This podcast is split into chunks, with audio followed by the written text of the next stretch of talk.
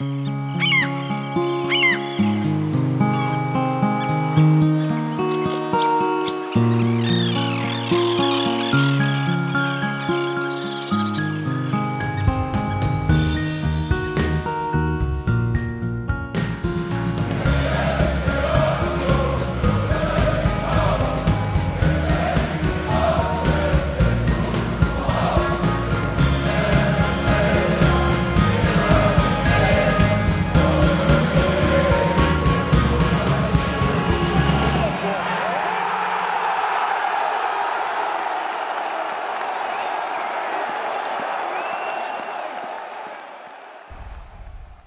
Hallo und herzlich willkommen zum Textilvergehen nach dem 2 zu 0 des ersten FC Union Berlin gegen den ersten FC Köln.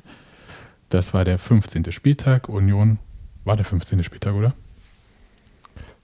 Ja, also es war der 16. Spieltag, aber es war das 15. Spiel von Union. Von daher. Und da uns die anderen Vereine ja nicht interessieren, war es der 15. Spieltag.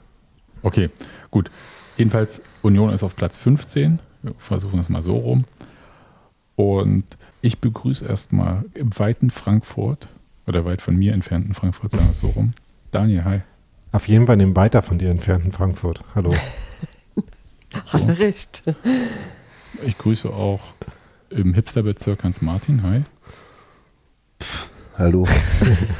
Hey, ich habe den Friedrichshain nicht dazu gemacht. Und hier in der kleinen Schofheide ist Steffi, hi. Hi, ich habe für die Hipsterisierung vom Friedrichshain gesorgt und bin weggezogen. Nach Pankow. Da hat er ein Werk verrichtet und bist dann gegangen. Genau, so war das. Und jetzt, und jetzt wird die Schorfheide ruiniert. Genau, Die kleine Schofheide, bitte. genau. Die große Mike nächstes Jahr. Ist ein anderer Landkreis, der muss dann dran glauben. Grüße in den Barnim.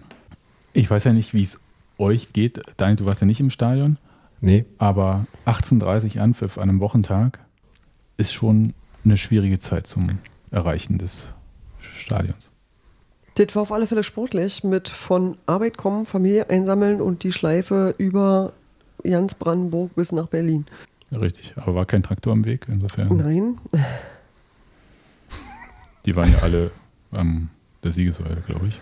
genau. Ja. haben uns den Weg frei gemacht und dann ist okay. Aber ich, Also für Leute mit 9-to-5-Jobs ist es schwierig, ja, das ist Ja. korrekt. Ja, auch für Schüler kann ich so aus Ja. Erfahrung noch sagen. Würde ich jetzt unter 9-to-5-Job mit subsumieren. Der, der, der hätte gerne, äh, dass es erst um neun anfängt. Ja, das stimmt.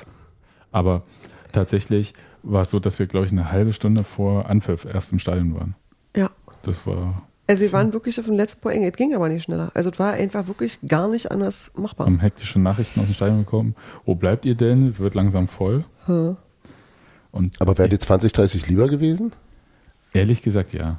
Also Okay. in solchen Situationen, weil ich bin dann noch nicht so bereit für das Spiel. Ich, so. ihr, Mhm. ihr kennt mich ja so ein bisschen, wenn ich im Stadion bin.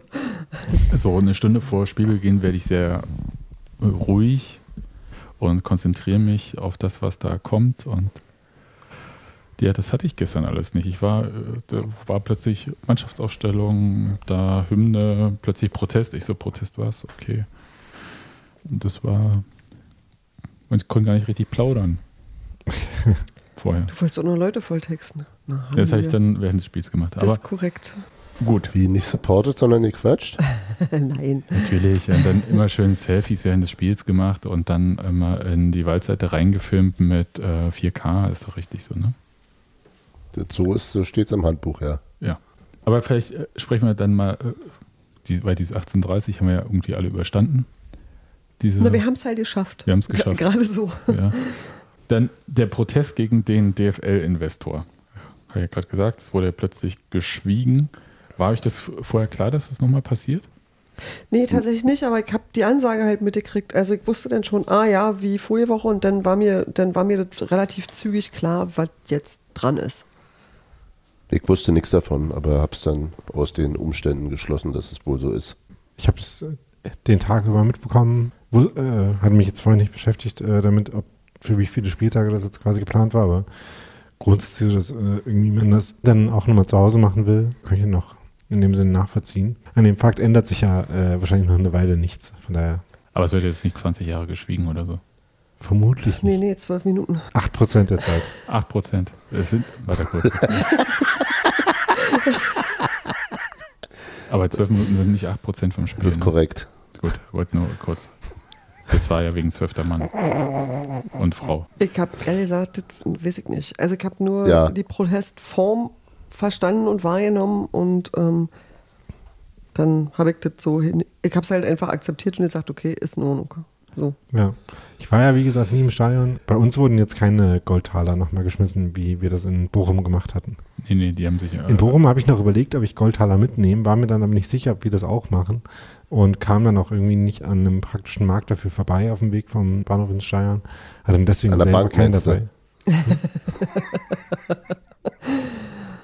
Hatte deswegen selber keinen dabei, fand das aber sehr elegant eigentlich. Es gab ja, wie gesagt, auch diese Ansage von Ali vorher, dass da geschwiegen wird und das wurde im Gegensatz zum Bochumer Publikum wurde das an der alten Fürsterei gut eingehalten. Ja. Also es gab immer so Geraune, wenn da auf dem Spielfeld was passiert ist, aber die Mannschaften haben einen ja auch den Gefallen getan, dass da jetzt nicht so viel passiert ist. Und dann gab es aber diesen äh, plötzlich, also als es aufgehört hatte, hatten alle so runtergezählt und ich dachte, jetzt gibt es hier so Buddy Who und Stefan Daniel, es wird irgendwas geworfen. Aber dann gab es so Wechselgesang an Beginn und ich dachte, jetzt singen die Eisern Union Wechselgesang, wurde dann aber ein scheiß DFL-Wechselgesang mit dem Gästeblock. Und ich war so milde irritiert, ehrlich gesagt. Okay. Ja, ne, weil ich einfach dachte halt so, okay, wir schweigen jetzt 20 Minuten und jetzt Zwölf. Äh, äh, zwölf, ja, Entschuldigung, Gott, äh, Zeiten. Ne? Aber wir, wir schweigen jetzt zwölf Minuten und dann supporten wir jetzt aber das Team. Und das war so meine Erwartung. Ich war dann erstmal so, okay, jetzt DFL nochmal, kriegt nochmal ein bisschen Fett ab. Das war so das Erste, was mich so ein bisschen irritiert hatte. Weiß ich nicht, fand ich überhaupt nie unlogisch, weil ich irgendwie immer denke, so, du hast jetzt geschwiegen, du musst dem aber auch doch einen Kontext geben. Und äh, der Kontext waren halt in Bochum Tennisbälle und Schokotaler. Und diesmal war der Kontext halt Wechselgesänge. Du musst doch irgendwo äh, dazu sagen, was du damit jetzt meinst. Also Aber dafür gab es ja die Banner vor den jeweiligen Blöcken. Nö, also ich finde schon, dass du das einfach auch nochmal äh, äh, sehr schön artikulieren kannst. Das fand ich schon, also das fand ich schon konsequent, dass das, das hat zusammengepasst, so wisst ihr. Und ich mochte tatsächlich auch, also mir ist ja klar, dass das, das Verhältnis zu Köln von, von einigen Menschen angespannter ist als meins. Ich mag die im Übrigen und ähm, vor allem kenne ich einfach da viele nette Menschen und so weiter und so fort. Aber dass man dann trotzdem sich dazu durchringen kann, bei so einer Sache, die einfach alle betrifft, auch mal gemeinsam was zu machen, weil es halt einfach auch ein gemeinsames Anliegen ist. Das finde ich schon gut. Ja. Übrigens war es auch so, dass äh, da auch der Sky-Kommentarmensch, nachdem er es erst nochmal verrafft hat, äh, wie er überhaupt mehrere Dinge verrafft hat an dem Tag, äh, und dachte, äh, es würde scheiß DFB gerufen, dann hat er aber auch mitgekriegt, dass nee, es war scheiß DFL, steht ja auch groß auf dem Plakat, was man die ganze Zeit schon gesehen Wobei das, glaube ich, auch von einigen zunächst falsch Ja, ja. gerufen wurde, weil das Ja, andere gängiger ist, muss man auch sagen. Aber in, in dem Fall fand man, in dem Stadionsignal äh, hat man schon gut verstanden, dass der, die Intention DFL war. Jedenfalls hat er das aber halt erwähnt, was da gerufen wurde. Und allein das validiert meiner Meinung nach schon, dass man halt äh, einen Protest findet, der sogar Sky dazu zwingt, irgendwie das nochmal aufzugreifen. Ja, und selbst wenn sie es nicht erwähnen, man hört es ja dann eben auch deutlich. Genau, ein ganzes. Stadion, also wenn es sozusagen nicht gegen den Gesang der anderen Seite angeht, sondern dann hört man ja den Wechselgesang wirklich sehr deutlich. Und Conny schreibt gerade in den Kommentaren, dass das ähm, wohl bei allen, in allen Stadien stattgefunden hat, in denen dieser äh, Protest äh, durchgeführt wurde. Und dann, dann finde ich das eigentlich ein ziemlich gutes und starkes Signal, weil es halt äh, genau wie du sagtest, auch diese Geschlossenheit, äh, also dass selbst wenn man sich nicht leiden kann, äh, man trotzdem in der Sache sich einig ist. Ja. Und Genau so. äh, Darf ich mal so fragen, ist es okay, da auch scheiß DFL, also es ist natürlich okay, scheiß DFL zu rufen, aber äh, sind es so richtig die Adressaten?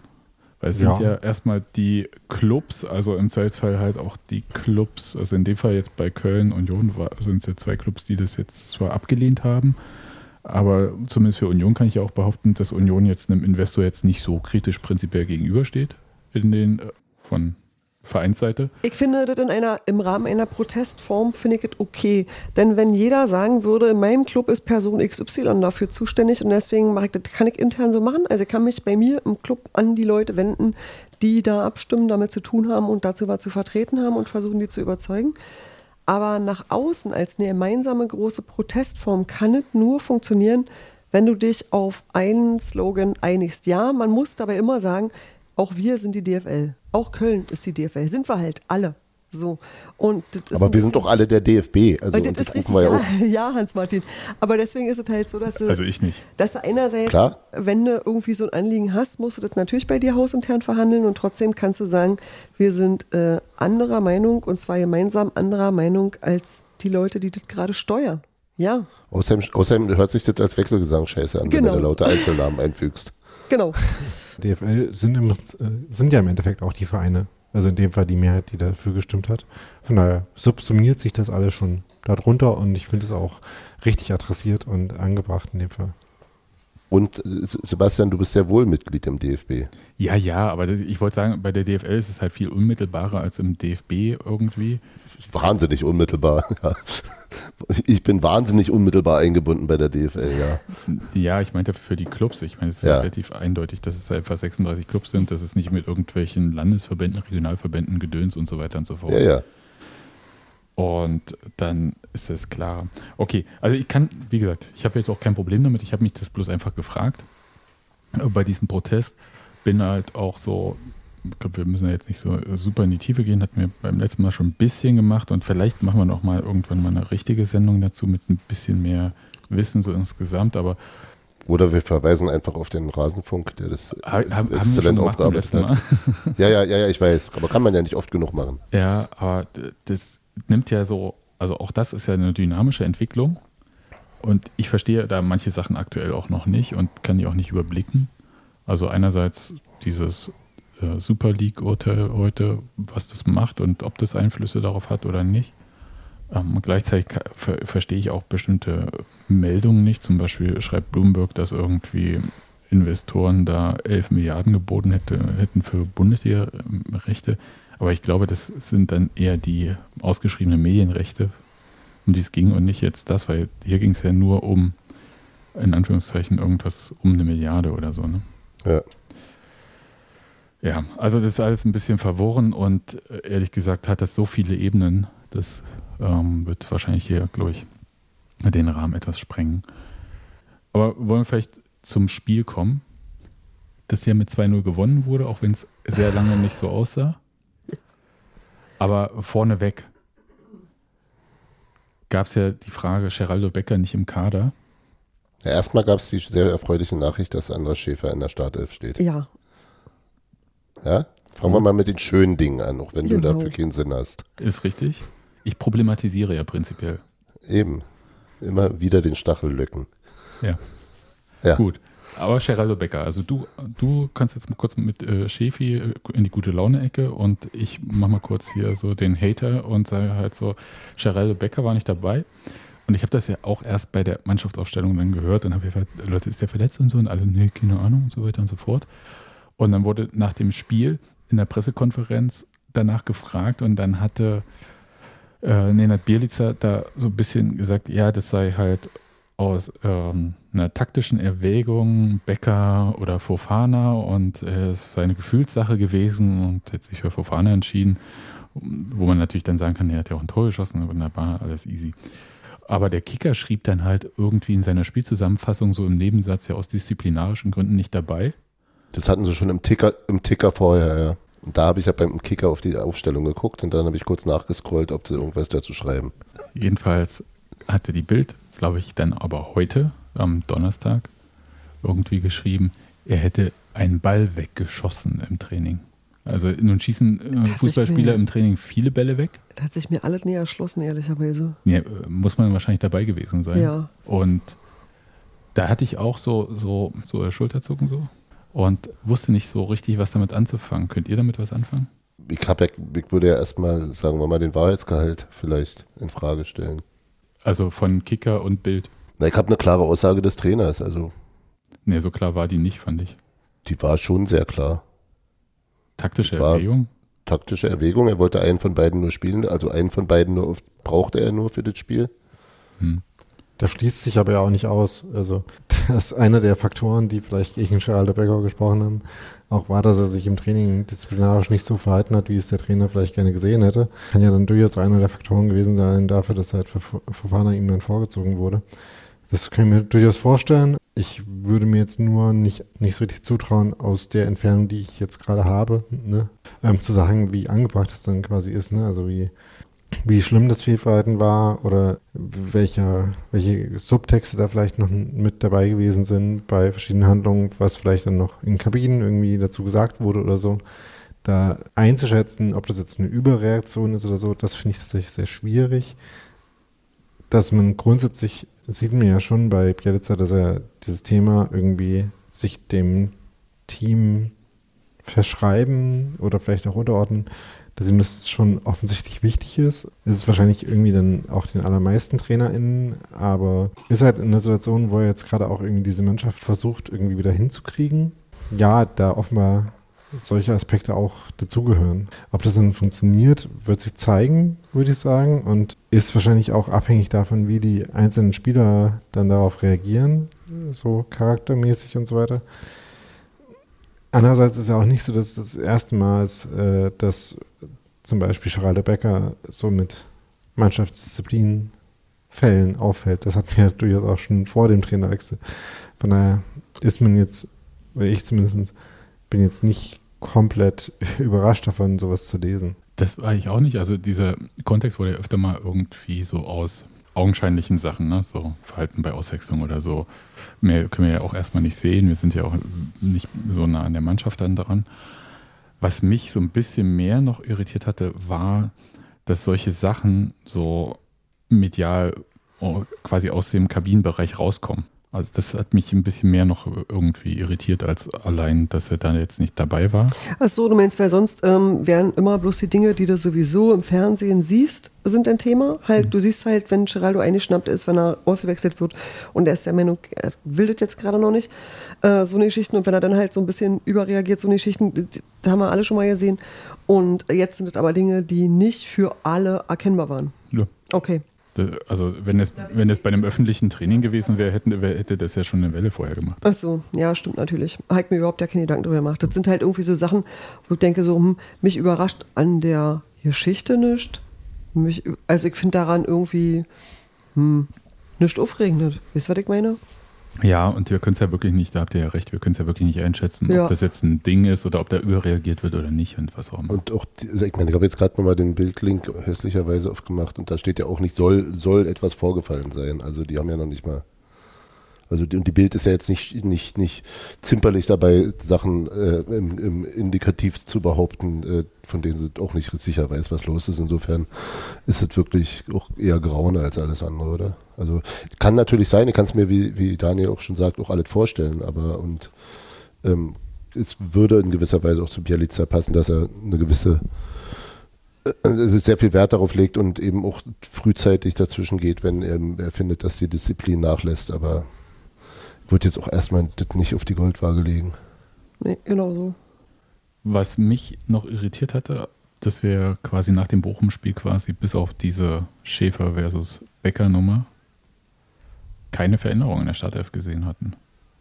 Das fand ich, äh, weil das Bochum-Spiel hat ja an sich schon ein bisschen anders gegeben, nochmal drüber nachzudenken, ob da die richtige Elf komplett so auf dem Platz steht. Was war denn anders? Gosens äh, ja, äh, Robin Gosens raus wegen. wegen ähm, das war vor Bochum schon, genau. Ach, das war schon da. Ach, siehst du, das wusste ich gar nicht mehr, wann das war. Hm? Äh, ja, sonst war wie gegen Köln jetzt. So. Gleiche Mannschaft. Außer Schäfer für Becker. Naja, ich weiß nicht, vielleicht gibt es einfach auch nur eine Auskunft darüber, wer sich überhaupt im Training empfohlen hat, wo du denkst, die könntet überhaupt machen. Weiß ich nicht. Also das ist ja nicht so, dass du, äh, wenn du siehst, da ist jemand anders besser oder du kannst was anderes spielen, dass du das dann irgendwie nicht anders. Aber wenn du den Eindruck hast, äh, geht ohnehin nur in der Besetzung, ja, dann musst du halt irgendwie dafür sorgen, dass die Besetzung ähm, Sachen trainiert und sich aufeinander einspielt. Ich, ich glaube ja auch weiterhin nicht, dass das ein Einstellungsproblem ist. Insofern ähm, also es ist ein Verfasstheitsproblem und teilweise halt äh, äh, sicherlich psychologischer Natur zum Großteil ähm, und vielleicht auch so Erschöpfung im physischen wie auch im emotionalen Bereich. Mhm. Aber, aber insofern sehe ich jetzt nicht zwingend, dass es ein, also es ist glaube ich kein Charakterdefizit. Äh, und insofern kann man ja, wenn der Eindruck, also wenn man den Eindruck hat, dass die, dass die dass die Leistung in Bochum auch äh, reflektiert wird und, und Konsequenzen hat im Verhalten oder im, im, in der Performance im Training, dann spricht ja auch nichts dagegen, dieselben Spieler äh, auch spielen zu lassen, wenn man sie eben, wie Steffi sagt, für diejenigen hält, die das Problem am ehesten lösen können. Hm. So. Also ich, ich glaube halt weiter nicht an, an Leistungsverweigerung oder äh, keinen Bock haben. Habe ich ja nicht gesagt, aber. Nee, nee, aber das, das wäre ja für mich sozusagen. manchmal, die man auch im Kader setzen kann, indem man sagt, okay, mit dem Spieler war ich da auf der Position jetzt so nicht zufrieden ja, aber hat er ja jetzt auch nicht so wenig gemacht andererseits, oder? Ich meine, ähm, Benedikt Hollerbach spielt die ganze Zeit. Also. Hm, das stimmt. Kevin Volland spielt eine viel größere Rolle als vorher, Gott sei Dank auch, muss man sagen. Ähm, also, ich dass er auch die Form gefunden hat. Mein Eindruck ist schon, dass er eher sucht, irgendwie eine stabile Formation erstmal zu finden. Ja. Aber das wäre ja schon mal eine Antwort, also warum er nicht wechselt, wenn er halt sagt, ja. okay, ich muss jetzt hier erstmal eine stabile Formation finden. Die Mannschaft muss sich erst überhaupt mal wieder in so eine Art Sicherheit reinfinden und die hast du nicht, wenn die, du Leute, die halt sowieso verunsichert sind, sofort auswechselst quasi, ja. wenn sie mal irgendwie schlecht gespielt haben. Das ist schon so ein Erklärungsansatz. Ich fand halt nur. Ich meine, ja. sorry, äh, das, was mich daran halt eher überrascht war, dass er auch vor dem Spiel schon die körperliche Verfassung auch beim Bochum-Spiel als einer der Gründe dafür genannt wurde, dass ähm, das Spiel halt so schlecht war, wie es war. Und das hat mich schon ein bisschen überrascht, dass man dann nicht zumindest die Gelegenheit nutzt, irgendwie äh, dann noch ein bisschen mehr durchzuwechseln. Bielitz hat auch gesagt, dass einer der Punkte, die jetzt für das äh, Köln-Spiel die Ausgangsposition besser machen, ist, dass der Gegner auch vor ein paar Tagen erst gespielt hat und man insofern ne, nicht wie in Bochum mit derselben äh, Vorbereitungszeit reingeht. Trotzdem hätte es mich insofern nicht gewundert, wenn man dann, wenn man schon erkannt hat, dass irgendwie körperliche Frische ein Teil des Problems ist, dann auch mehr frische Spieler irgendwie versucht zu bringen. Gerade weil sich das ja dann in dem Spiel auch bestätigt hat. Genau, das, er sagt es nämlich nach dem Spiel, ne, dass in der Halbzeitpause vier bis fünf Spieler angeschlagen gewesen seien mit muskulären Problemen. Und da habe ich schon gedacht, ne, wieso dann halt nicht Rotation, weil es waren ja halt schon so englische Wochen jetzt. So. Das wäre eine. Option gewesen. Es sei denn, man sagt halt, okay, das nehme ich in Kauf dafür, dass ich halt eine eingespielte Mannschaft habe, damit die langsam wissen, wo sie was, also sich vertrauen und so weiter und so fort. Ja, wobei im letzten Spiel vor der Winterpause ist es da dann so wichtig, also hm. Ja gut, also dass du mit guter Frische in das Spiel gehen kannst, ist dann schon wichtig und das auch irgendwie durchhalten kannst. Ich glaube, der Punkt ist dann halt eher noch so, dass Bielitzer ja schon ein bisschen anders aufstellt, als äh, es vorher bei nun der Fall war. Und dass insofern nicht alle Positionen halt gleich tief besetzt sind und nicht überall gleich viele Wechselmöglichkeiten sind. Andererseits würde es ja gerade dafür sprechen, zum Beispiel halt auf den offensiven Flügeln eben vielleicht noch eine Option mehr mit reinzunehmen. Oder halt äh, zum Beispiel Fufana dann auch eventuell von Anfang an spielen zu lassen. Aber andererseits ist da ja auch wieder ein Problem gewesen, dass er halt auch zwischendurch gar nicht im Kader stand aus ähnlichen Gründen wie jetzt Becker. Hm. Von daher, also würde ich sagen, dass äh, Bielitzer vielleicht dann sagen würde, naja, so Spieler, von denen ich überzeugt bin und die zu ihren jeweiligen Positionen passen, habe ich halt nicht auf allen Positionen so schrecklich viele. Auf der einen Außenverteidigerposition ist jetzt nur noch Roussillon, nachdem Großens verletzt ist. Na, Christopher Trimmel hat ja auch einen ganz formidablen Linksverteidiger gespielt, genau, möchte ich ja, mal sagen. aber dann eben auch ja. nur auf einer. ja. Dann äh, hat halt Juranovic durchgespielt. Ja. Christopher Trimmel gleichzeitig Rechts- und Linksverteidiger auch schwierig. Das ist für, selbst für ihn zu viel. Also er kann vieles. Ja. Aber nicht ähm, gleichzeitig an zwei Orten sein. ja. Ich glaube, das ist schon auch Teil der Erklärung für die wenigere Rotation. Wie äh, seht ihr eigentlich Vollands Position auf den Außen? Weil es ist ja, also sagt er auch selbst, ne, dass das nicht seine starke Position ist. Das ist, glaube ich, jetzt noch dem, dem Mangel an, an äh, Eltern. Also ich, wir haben ja jetzt wieder in einem 4-3-3 gespielt eher, statt wie äh, gegen Gladbach das 4-2-3-1, wo Voller auf der 10 war. Und das ist, glaube ich, die stärkere Position für ihn. Und da war er, aber er ist, ähm, also mein Eindruck ist, dass Kevin Volland ein sehr wichtiger Spieler gerade ist, weil er ähm, endlich, weiß ich nicht, ob er vorher vielleicht auch nicht körperlich fit war oder nicht in Form war, aber auf jeden Fall, der ist einfach ein sehr erfahrener und ein sehr, sehr kluger Spieler. Der macht viele gute Dinge, ohne, ohne dass es immer wahnsinnig spektakulär sein muss und trifft gute Entscheidungen. Und ähm, er ist ballsicher. Das würde ich mal kurz sagen im Vergleich zu manch anderen da. Er ist ballsicher und aber er macht auch sinnvolle Dinge mit dem Ball, wenn er den Ball gesichert ja. hat. Also ähm, Und ich glaube, ihm ist wichtiger, ihn spielen zu lassen und zur Not eben so ein bisschen auf der nicht optimalen Position, so auf Außen, wo das Hauptproblem ist, dass ihm das Tempo fehlt. Aber selbst von da geht er dann in die Halbräume oder spielt dann die, die, die, also er ist jetzt nicht der Außenstürmer, der bis zur Grundlinie durchgeht, sondern eher kombinatorisch ins Spiel eingebunden ist. Und das funktioniert dann doch eigentlich wieder ziemlich gut. Also es fehlt halt das Tempo, das ist, das, das ist ein bisschen das Problem, aber ähm, und ich glaube grundsätzlich, wenn, wenn, ich glaube, Bielitzer will ein 4-2-3-1 spielen lassen und ich war, glaube, dass dann äh, ähm, Kevin Volland vermutlich auch erste Wahl auf der 10 ist. Auf Sicht.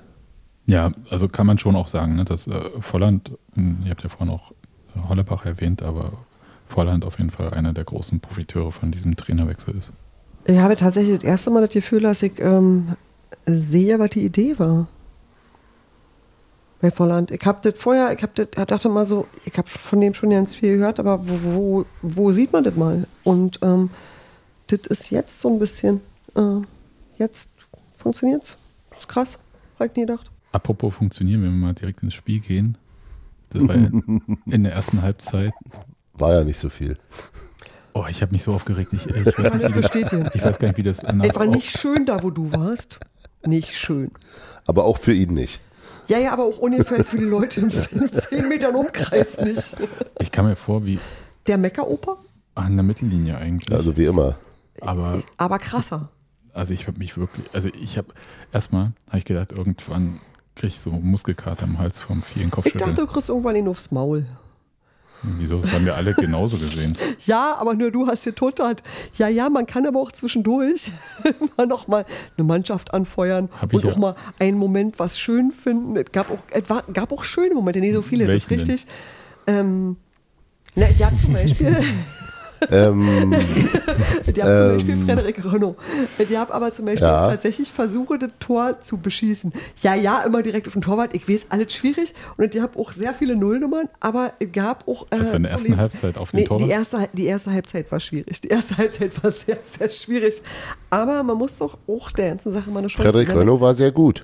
Ja, man muss auch mal gönnen können. ja, kann, kann ich auch. Ich ja also ich zum Beispiel habe nicht getottert, das kann ich jetzt schön sagen, weil ähm, Laura gerade nicht im Chat ist. Laura beschwert sich dann hinterher. ich habe gar nicht getottert, nein. Aber ich habe auch zwischendurch supportet. Habe ich auch, möchte ich kurz sagen. Und du hattest immer noch zu viel Meckerenergie. Ich war halt so aufgeregt noch von diesem Bochum-Spiel. Nee, du warst generell noch in Bochum eigentlich. Ja, aber die Mannschaft ja offensichtlich auch. Sebastian, du Was? kannst auch zu uns kommen, wenn du dich da wohler fühlst. Ne, also Mittellinie war ich ja früher und da habe ich ja auch so viel gemeckert und jetzt geht's eigentlich. Jetzt aber, hast, du das, hast du das woanders hingetragen. Oh, ja, aber tatsächlich, alle haben dich angeguckt und haben gesagt, wir sehen, dass es kein gutes Spiel ist. Du musst uns das jetzt nicht das zehnte Mal sagen. Wir haben es alle verstanden. Jeder Man, sieht das. Es ist okay, Sebastian. Aber Steffi, Steffi, du verkennst doch komplett die Funktion von Tottern. Da geht es doch nicht darum, Informationen an seine Umstehenden weiterzugeben. Ich wollte es nicht in mich reinfressen. Ja, ja. aber wir sind allen auf den Senkel gegangen. Das ist, das ist, das ist Herzinfarktvermeidung. Das wie, wie, bei, wie beim Autofahren meckern. Aber der musste halt singen. Mein Gott, da gibt es doch Strategien für. Habe ich ja auch probiert, aber ich war, wirklich, ja. ich war wirklich ein bisschen fest, muss ich zugeben, weil waren halt, ihr habt das ja auch gesehen. Das waren ja dass das Spiel ja, nicht so gut war? Jeder hatte gesehen. Alle saßen da und wenn du dann nicht in der Lage bist, einen dummen Witz zu machen, dann musst du sterben. Also tatsächlich, weil da explodierst du ja. Also diese Fehlpässe teilweise. Ja. Die waren da. Ich, wir haben sie gesehen. Dann lange Bälle ins Nichts. Ha? Oder weiß ich nicht. Das war. Und sehr viele Momente, in denen du dachtest, Gott sei Dank spielt Köln auch kein Fußball. Das habe ich auch immer gedacht, weil die kurzzeitig so Überzahl manchmal hatten. Ja. Und ich dachte, oh, und jetzt. Dann, äh, und dann, dann, wurde das Gleiche daraus, als wenn wir einen Ball hätten und denken so, huch, ein Ball. Ah, Verdammt. Die, die haben ja auch nur Davy Selke im Prinzip im Sturm. Ja. ja, aber sie haben ja sogar Fußball gespielt zwischendurch. Ja, das auch, aber ohne. Es war auf alle Fälle mehr, mehr Bemühen um Fußball da als bei uns, das möchte ich auch mal so ja. sagen. Ja, und mit, mit einem schlechteren Torhüter wären die in Führung gegangen. Das ist richtig. Also und dann hätten wir dieses Spiel verloren. Da das bin ich komplett sicher. Richtig, ja. Das ist total richtig. Das ja. war aber auch ein bisschen Zufall, ähm, dass es zu diesen Situationen gab. Also die waren schon ungefähr genauso schlecht wie wir. Also äh, beziehungsweise, mm. wo ich mir sehr sicher bin, ist, dass wir genauso schlecht waren wie in Bochum und Glück hatten, dass äh, Köln nicht schlechter war als Bochum. Köln war in der ersten Halbzeit schon klar, klar besser als wir. Ja, das heißt nicht, dass sie gut waren, aber sie waren nee, besser. Aber sie waren klar besser und sie haben mehr gefährliche äh, oder halbgefährliche Situationen kreiert, von denen einige dann auch ins Gefährliche gekippt sind. Das ist richtig. Möglicherweise nicht unbedingt planhaft, aber sie haben einfach genug Präsenz da vorne gehabt, dass dann eben auch zufällig mal ein Ball so. Ja, das stimmt schon. Ich fand, äh, so ganz am, ganz am Anfang, die ersten paar Minuten gingen noch so irgendwie, aber dann ne, die Fehlpässe und so, äh, habt ihr schon angesprochen. Das fand ich halt so krass, dass man halt auch so das Gefühl, dass bei jedem einzelnen Spieler irgendwie so die individuelle Qualität so abwesend war. Ne? Ähm, teilweise fragt man sich dann halt, ob die wirklich nicht da ist oder ist es halt nur in Anführungszeichen irgendwie das gerade fehlende Selbstvertrauen, das dazu führt, dass es halt so teilweise richtig schlimm aussieht. Da habe ich auch noch nicht so richtig eine Antwort bei allen, bei allen zu. Und bin auch noch gespannt, ob sich das halt noch äh, wieder einrenkt. Deswegen fand ich es sogar ähm, in gewisser Hinsicht schwierig, den Plan einzuschätzen, den Union da verfolgt hat in dem Spiel. Es hat so viele Szenen gab, wo man gar nicht so weit kam, dass man irgendeinen Plan beurteilen konnte, weil halt so früh schon ähm, Dinge schiefgegangen sind oder äh, Dinge so umgesetzt wurden, dass man sich dachte, das kann nicht die Idee gewesen sein. Nee, ist auch so. Also würde ich dir jetzt auch recht geben. Also der, die Idee, wie Union da eigentlich in der ersten Halbzeit vor das Kölner Tor kommen wollte, war für mich nicht klar zu erkennen.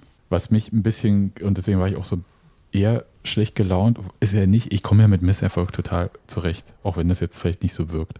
Aber. Nee, Misserfolg Erfolg war halt ja auch nicht. Das ist ja das Krasse daran. Ja. Das war ja erfolgreich. Am Ende war es ja auch erfolgreich. Aber äh, das, das ist nicht das äh, Thema. Für mich war eher das Thema, wir spielen gegen eine Mannschaft, die einen tatsächlich deutlich schlechteren Kader hat, qualitativ. Und diese Mannschaft. Aber das versucht, hat Bochum auch.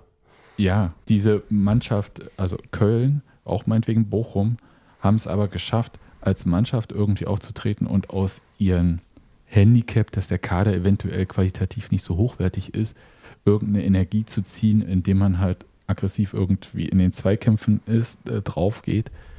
Und ich dachte, das war so das Minimum, was ich eigentlich von Union auch erwartet hatte. Und das hatte ich dann halt nicht gesehen. Und das hat mich ehrlich gesagt so ein bisschen aufgeregt und geärgert. Dass das dann am Ende anders gelaufen ist, geschenkt jetzt erstmal, aber für die erste Halbzeit war ich da. Also deswegen, daher kam diese, ja, diese Verärgerung halt. Mhm.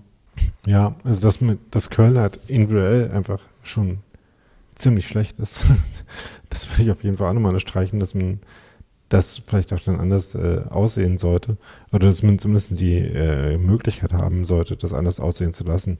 Wie gesagt, ich finde es tatsächlich gerade noch schwierig, irgendwie einzuschätzen, in welche Richtung sich diese Mannschaft irgendwie entwickelt, weil es halt so, so auseinanderfallend teilweise ist, dass mir schwerfällt, äh, meinen Finger äh, drauf zu zeigen, woran das jetzt liegt. Dass, also ich bin mir nicht sicher, ob es irgendwie fehlender mannschaftlicher Zusammenhalt ist, aber scheinbar ja schon so ein bisschen, wenn man sich äh, ein paar von den Aussagen auch anhört, darüber, wie irgendwie kollektiv oder nicht so kollektiv ähm, die Vorgaben umgesetzt werden.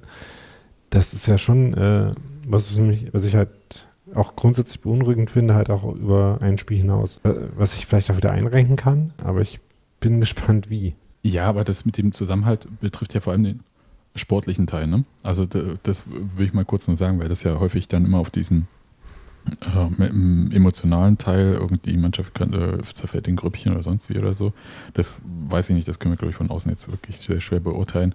Und die Aussagen, die zum Beispiel von Rani Kedira nach dem Bochum-Spiel äh, waren, war ja eher so, dass es halt hieß, dass sich Leute nicht an Vorgaben gehalten haben. Mhm.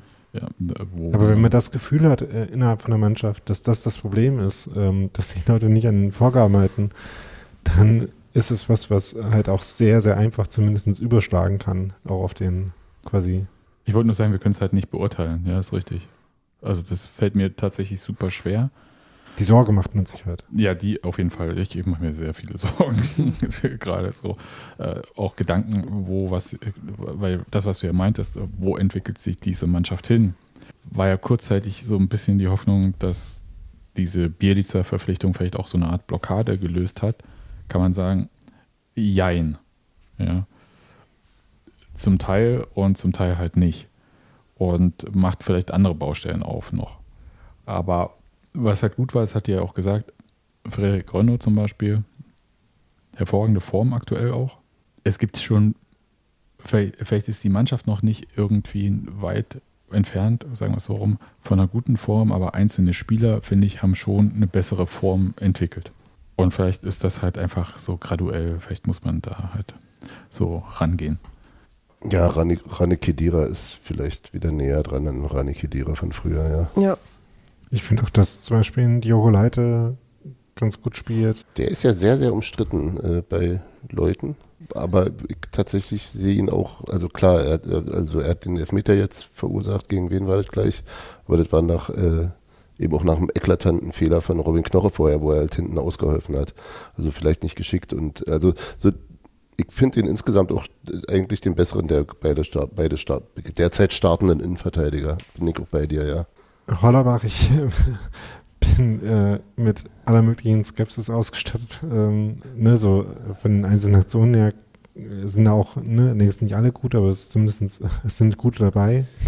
Ja. Mal, äh, er, er fällt manchmal noch ins, ins, ins, ins, so ins Drittliga-Ding zurück, dass er sich zu sehr festdribbelt und denkt, dass er mit komischen äh, äh, Kindertricks an Bundesligaspielern vorbeikommt, was überraschenderweise mhm. nicht klappt.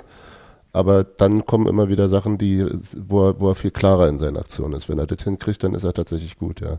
Bei Andras Schäfer bin ich noch äh, gespannt. Also da hat man halt wirklich nicht überraschend ne, und total erklärbar noch das Gefühl, dass so die, der Verarbeitungsspeed in den Aktionen halt noch zurückkommen muss. Ich hatte aber ganz kurz Vibes von seinem Tor damals in Freiburg mhm. als seine ersten Halbzeit gegen Köln jetzt äh, versucht hat, ah, ja. alleine einfach das Tor zu schießen. Irgendwie, wieso nicht, wenn halt nichts geht. Ja. Das war tatsächlich äh, so ziemlich die beste Chance zusammen mit dem Kopf, weil der dann kurz vor der Halbzeit noch hatte.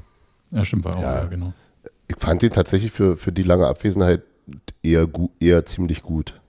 Und, und diese, diese, diesen, den Spirit, den hat er schon total wieder da gehabt und dieses, also diesmal keine gelbe Karte abgeholt, immerhin niemanden umgemäht. Aber ansonsten, ansonsten war das, fand ich das so einfach vom, vom, fürs Gefühl, aber da bin ich vielleicht auch ein bisschen, womöglich ein wenig voreingenommen für den jungen Mann.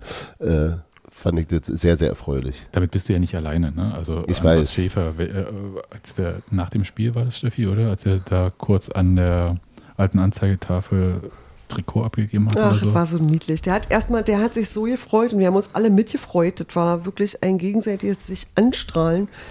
Ähm, das war e eventuell auch der hübscheste Moment des Spiels. Also okay, der war außerhalb des Spiels, aber jedenfalls schön. Warum Kevin Behrens ausgewechselt wurde, keine Ahnung. Vielleicht gehört er zu denen, die muskuläre Probleme Bisschen hatten. angeschlagen waren. Hm. Vielleicht war es halt einfach die. Darf ich, da, darf ich ganz kurz trotzdem für Kevin Behrens nochmal eine Lanze brechen? Ja. Immer, weil jederzeit. Jetzt, jetzt in, in, meinem Umfeld immer wieder äh, auch jetzt vermehrt in, unter Beschuss kommt. Ich finde, dass der weiterhin relativ viele Sachen äh, im, so, wenn, im Kontext der gesamten nicht so wahnsinnig guten Leistung der Mannschaft relativ gut bis okay macht und äh, einfach im Abschluss halt leider nicht oder auch Pech hat oder was der auch immer. Tor der braucht ein Tor, aber dieses, aber was, was der jedes Mal wieder für, für, für Arbeit verrichtet und für, für Wege geht und sicherlich misslingt ihm vieles, aber da finde ich es finde ich es wirklich irgendwie so, so ungerecht, wenn dann so Sachen kommen, ja, Stürmer werden an Toren gemessen, finde ich halt in seinem Fall ein bisschen fehlgeleitet.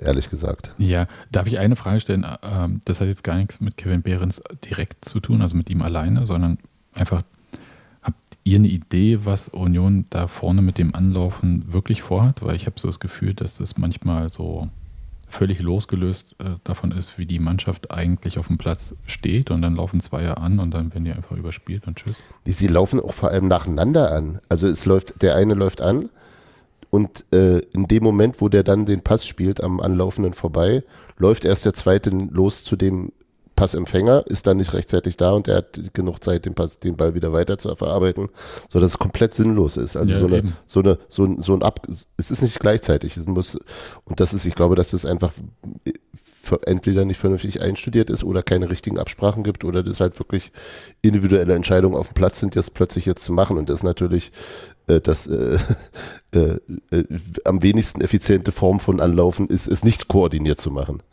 um nicht zu sagen, komplett sinnlos.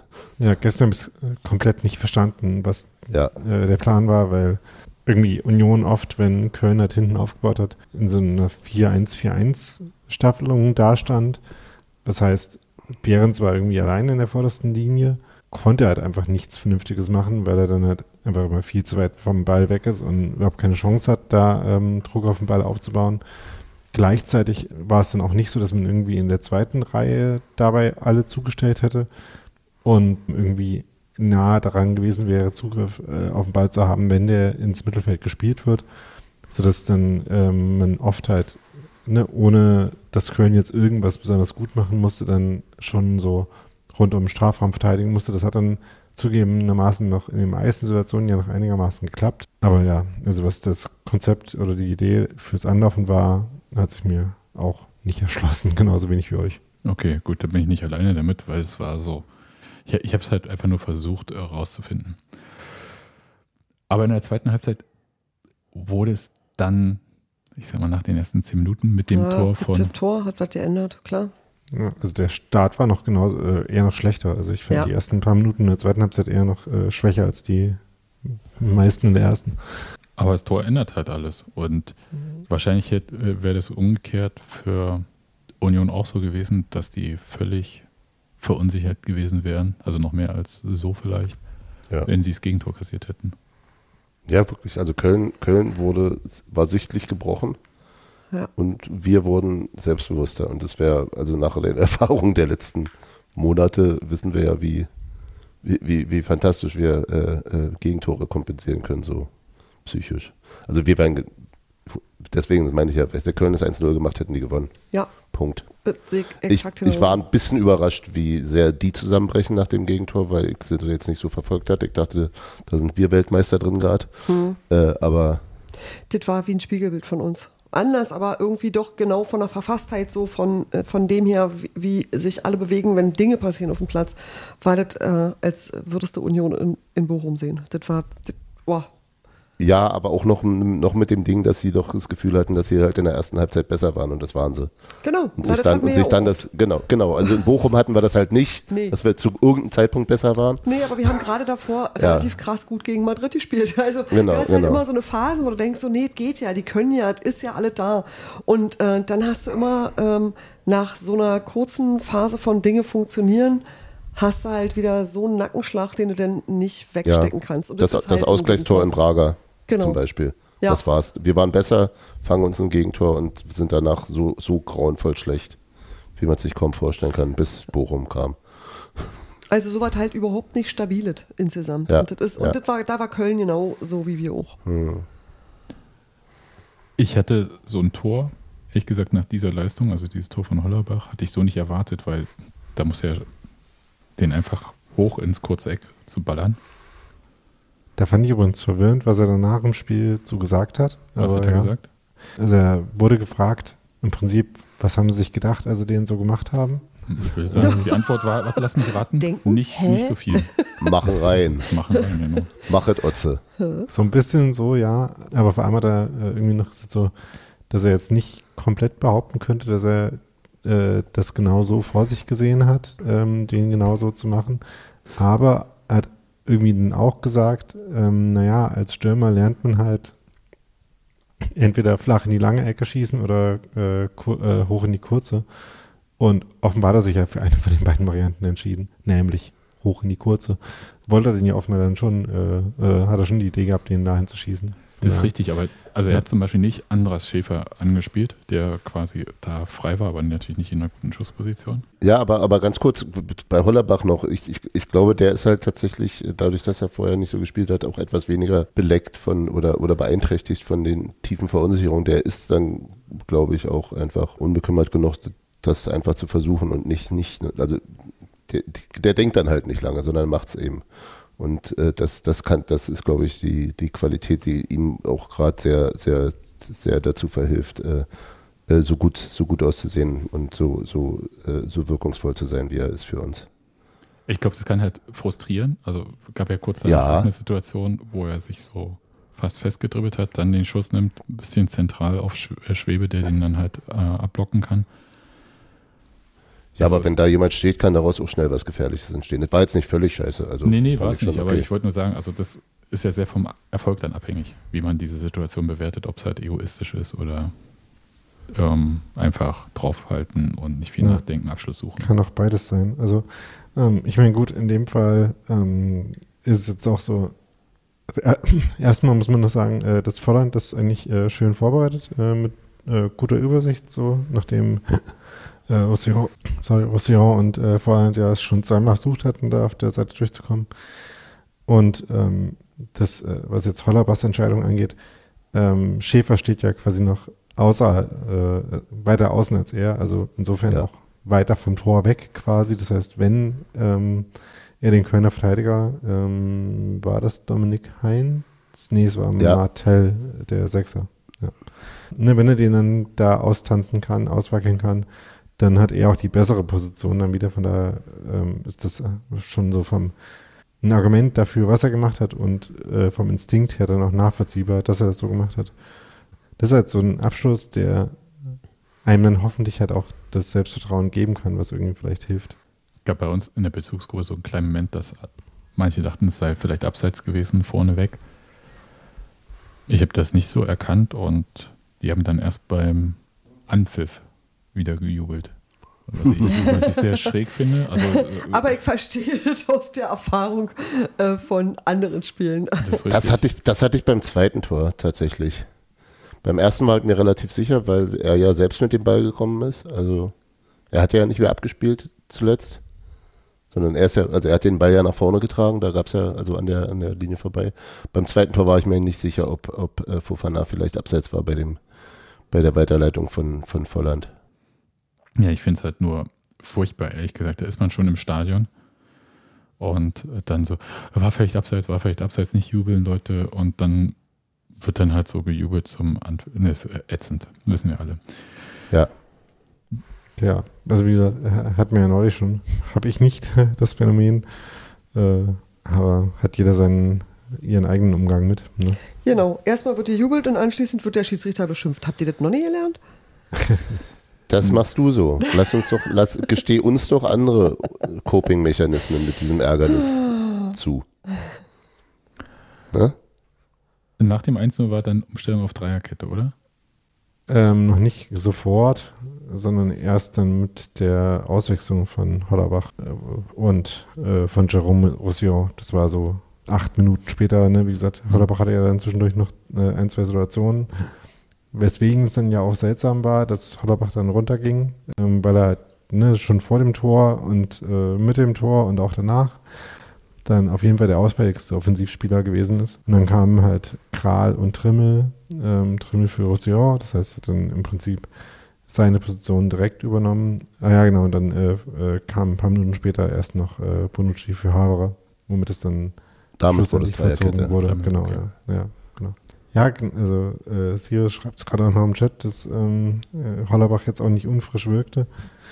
Aber also ich konnte es mir sonst sportlich echt nicht erklären, außer wenn da irgendein Fitnessthema war, was man vielleicht in den Aktionen jetzt nicht so unmittelbar gesehen hat. Und da ist dann, da ist dann mehr oder weniger Anna Schäfer auf die linke Seite gegangen, ne? Als äh, Hollerbach raus war. Ähm, ja, So. Und dann irgendwann mit der Dreierkette wurde es dann wieder das äh, 5-3-2, was wir von ganz früher kennen. Ganz, ganz früher. früher vor einem Monat, ja, genau. Ja, genau. Ja, keine Ahnung, vielleicht war es auch so ein Absicherungsding, das weiß ich nicht genau. Wobei das beim 1 0, andererseits Köln, ja. Ja, also rein, rein personell war das ja auf jeden Fall, ähm, was dann passiert ist. Und auch so von der Haltung her, da habe ich mich dann, also es, ne, wie gesagt, so unmittelbar nach dem ersten Tor äh, gab es ein paar Chancen noch. Aber dann gab es halt auch wieder so eine Phase, wo man dann halt wieder viel tiefer stand. Und Ich, äh, da habe ich mich dann auch schon wieder ein bisschen drüber aufgeregt. Weil man halt ne, dieses ungefährliche Köln da trotzdem dazu eingeladen hat, zumindest äh, irgendwie Ballbesitz zu haben. Hatten ja am Ende auch, glaube ich, noch viel mehr Ballbesitz, wenn ich mich gerade nicht täusche. Ich schaue es gerade nochmal Ich, nach. ich habe da so Schiebbewegungen gemacht im Stadion, dass sie irgendwie rausschieben sollen, weil sie es Ja. haben reindrücken lassen. also 60, 40 war es dann im Endeffekt. Du hast Schiebbewegungen gemacht. Ja, ne, Cheap, cheap. Ach, ey, ihr wisst doch, was ich meine. Ja, du Ja. hast dirigiert. Ja, aber guckt Ich, halt ich, keiner an die ich, alte ich, ich, ich, ich, ich stelle mir jetzt gerade so, so eher so choreografierte Tänze vor, so mit zur Seite schieben. So, Nein, das war Steffen so, Baumgart so, so, auch immer so macht, bloß Cha- halt Chair oder so. Oh Gott, Steffen Baumgart stand mir genau gegenüber. Ich habe ihn noch eine ganze Weile mal beobachtet. Das ist schon sehr, sehr lustig. Ja, so, wie, Wie er so viel da wie er sich stand in seinem- bewegt, hätte ich auch kurz getragen. Ja, er stand aber auch ganz lange sehr, sehr breitbeinig da, also quasi sehr tiefer Schwerpunkt und hat nur noch mit den Händen gestikuliert. Vielleicht hat er Angst, dass er abhebt, wenn er jetzt weiter zappelt. Kann ich total nachvollziehen. oh Gott, Spiel. das muss so frustrierend gewesen sein. Oh, ja. ja. ich kann dir nur sagen, das Spiegelbild von Steffen Baumgart stand schräg hinter mir. Und hat Schiebbewegungen gemacht. Genau. Ja. Aber ich habe mich wahnsinnig gefreut über diesen Pass von Bonucci, diesen langen Ball auf Fofana. Ich glaube, das ja. war quasi Szenenapplaus. War das. Ja. Also ich ja. meine, du hast so eine also, wahnsinnig oh. verunsicherte Mannschaft und sonst was und das Spiel ist echt äh, in Teilen Grütze gewesen und dann kommt so ein Ding einfach an, also sehen, ausführen, ankommen, verarbeiten, es war alles. Und dann oh. nicht abgeben. Ja. da waren ja noch ein paar Chancen davor auch, die gut waren, die mich schon fertig gemacht haben, dass man die nicht genutzt hat und äh, die von Fofana war halt die plakativste. Ja, ich glaube, das war halt auch so ein Festival der ungenutzten Chancen. Also das war auf seine Weise auch spektakulär. Nun ist auch Marvin Schwebe wahrscheinlich einer der deutlich äh, überdurchschnittlich guten Kölner Spieler für richtig. Kölner Verhältnisse. Ja. Ähm, und hat halt auch ein ziemlich gutes Spiel gemacht. Ja, habt ihr Kevin Volland nach dieser vergebenen äh, Chance von Fofana euch angeschaut? Nee. Ich habe es bisher nur von gehört. Relativ hoch äh, gehüpft. Das? Vor war Freude. kurz am Pfosten und hat dann noch, es gab ja dann Ecke, dann noch mehrfach sich an die Stirn gefasst und so weiter. also war wirklich so. Und das habe ich dann erst im Fernsehen gesehen, weil ich zwischendurch damit Jubeln beschäftigt war, als dann das 2-0 äh, fiel und Fofana dieses Tor dann gemacht hat. Und offensichtlich, Daniel, gibt es ja äh, für Stürmer diese Option hoch in die kurze Ecke, wirklich. Ja. Und dann äh, ist ja Fofana zu uns, alte Anzeigetafel, hat sich da auf den Boden geworfen und dann hat ihm Volland dreimal auf den Hintern gehauen. Na, dein Glück, dass du den jetzt noch gemacht hast. Ein bisschen mir gedacht, das hat er bestimmt zugesagt. Es gab ein paar Szenen, wo Volland ein bisschen mit Fofana geartet hat. Ne? Eines war natürlich die Szene, wo er nicht abgelegt hat, wo ich übrigens sagen muss, also ja, ablegen wäre schon die beste Entscheidung gewesen, den reinschießen wäre die zweitbeste Entscheidung gewesen. Und dann gab es ja noch die Szene, wo wer was, äh, Kral und noch jemand die Chance hatten. Volland am Ende, der ist ausgerutscht. Genau, wo Fofana vorher derjenige ist, der in der Mitte von den dreien auf den äh, Strafraum zugeht und dann irgendwie da getackelt wird und der Ball dann halt zufällig zu Kral kommt. Also insofern war bis dahin erstmal ein unglücklicher Einwechselauftritt von Fofana, wo es halt wirklich gut war, dass er dann das Tor noch gemacht hat. Ja, war mir gar nicht bewusst. Ne? Das wurde ja dann in der Berichterstattung danach hoch und runter geschrieben, dass er 25 oder 26 Versuche gebraucht hätte für dieses erste Bundesligator. Und quasi der erfolglos ist, ich weiß gar nicht, wie man dies sagt. Ist auch egal, aber es sehr, sehr viele Versuche. Ja, ich meine, Kevin Behrens hat jetzt auch ein paar Torschüsse seit seinem letzten Tor abgegeben. Ne? Wir haben diese Hinrunde gespielt. Ja. Ja, eben. Also, ne? Ja, mich hat bei Fofana weiterhin seine, seinen Hang zum äh, ich gehe mit dem Ball dahin, wo sieben andere stehen, genervt. statt ihn abzuspielen, das hat ja auch Benedikt Hollerbach immer mal. Aber ja, er hat sich ja dann, das war ja dann wirklich gut gemacht und auch die Ballverarbeitung, wie du schon sagtest, Bella, Leo Bonucci's Pass war ja schon sehr gut. Also man sieht ja immer wieder, was der, was er können könnte. Auch bei dem Tor, er ist ja auch der ganz gut oder ist eigentlich sehr gut, den Ball erstmal auf Volland äh, rauslegt. Genau. Rücken zum, äh, zum Tor. Ja, und die Bewegung und den Lauf dann auch zu machen. Also das war schon wirklich von beiden sehr gut gemacht. Ja, Mit offenem Schuh übrigens. Gut, dass er den nicht Ach, verloren hat dabei noch. Ja. Was passiert, wenn er den Schuh dem Ball hinterher wirft? als Trainer wird man da auch, aber weiß ich nicht, wie man das sieht, als wenn man so einen Spieler hat, bei dem man die Anlagen ja sehr deutlich sieht und aber nicht das Nutzen dieser in ihrer Komplettheit quasi. Das ist dann so ein bisschen eine Typ-Phasenfrage, ob man dann da quasi das Potenzial, da selber was draus zu machen sieht oder ob man daran verzweifelt, dass die Person es dann nur nicht umsetzt. Aber ne, Fofana war halt auch einer derjenigen, wo ich vorhin dran dachte, als ich das mit der individuellen Qualität gesagt habe, weil ich mir zurückerinnern an Sommer, als wir alle noch davon ausgegangen sind, dass dieser Rausch irgendwie äh, immer so weitergeht. Ne, da haben wir den ja die ersten paar Male gesehen und dachten dann so, ja, schon ein krasser Typ so. Und die wart ja in den Testspielen alle extrem begeistert sogar, ne?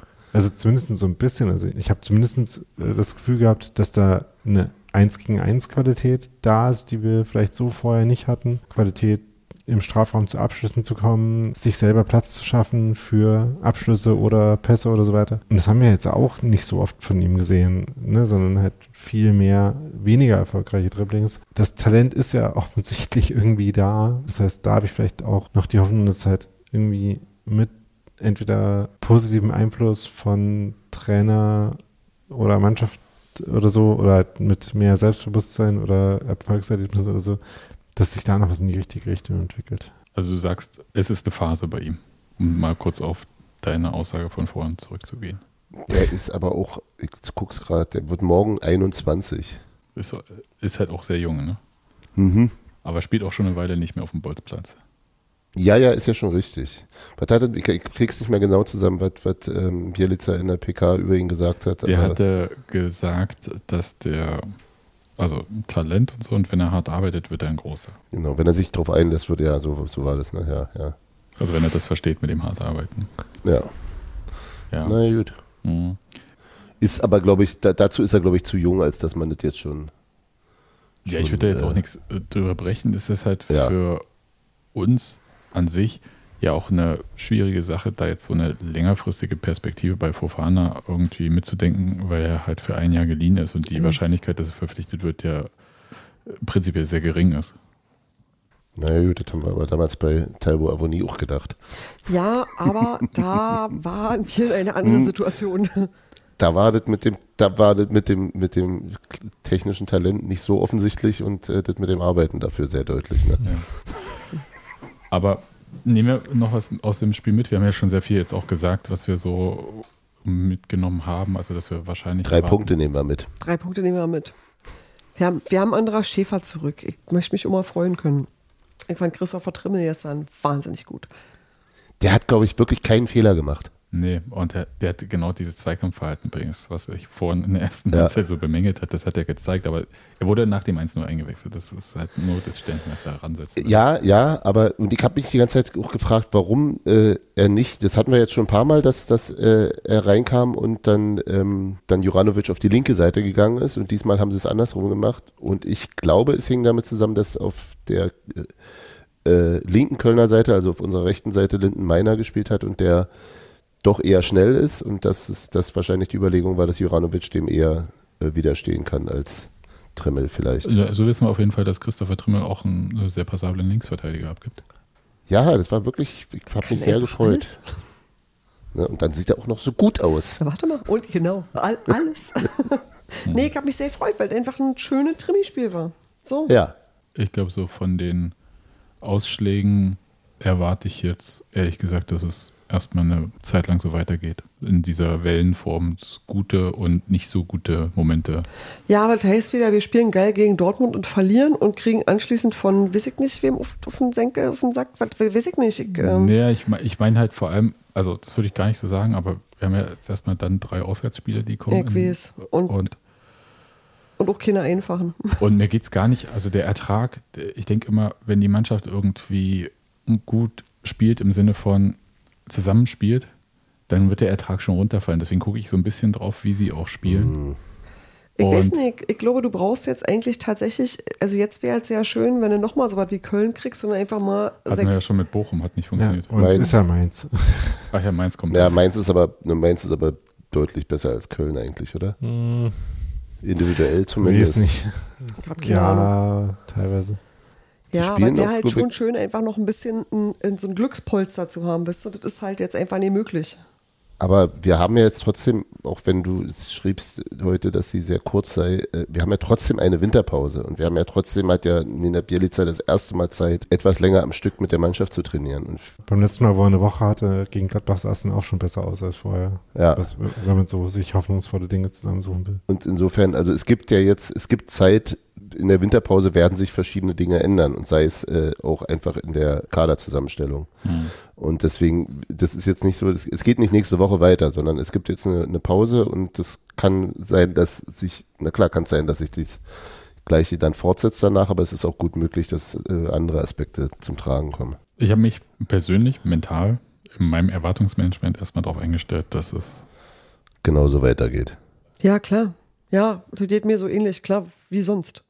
Ich glaube, diese Hinrunde steckt uns halt, äh, die, diese Hinrunde steckt uns ja auch allen in den Knochen. Also Ja. ich kann nicht, ich kann nicht er, mich erinnern, äh, dass ich mal mit so viel Angst ein Spiel von Union angemacht hätte wie gestern, als ich diesen, äh, Ah, doch.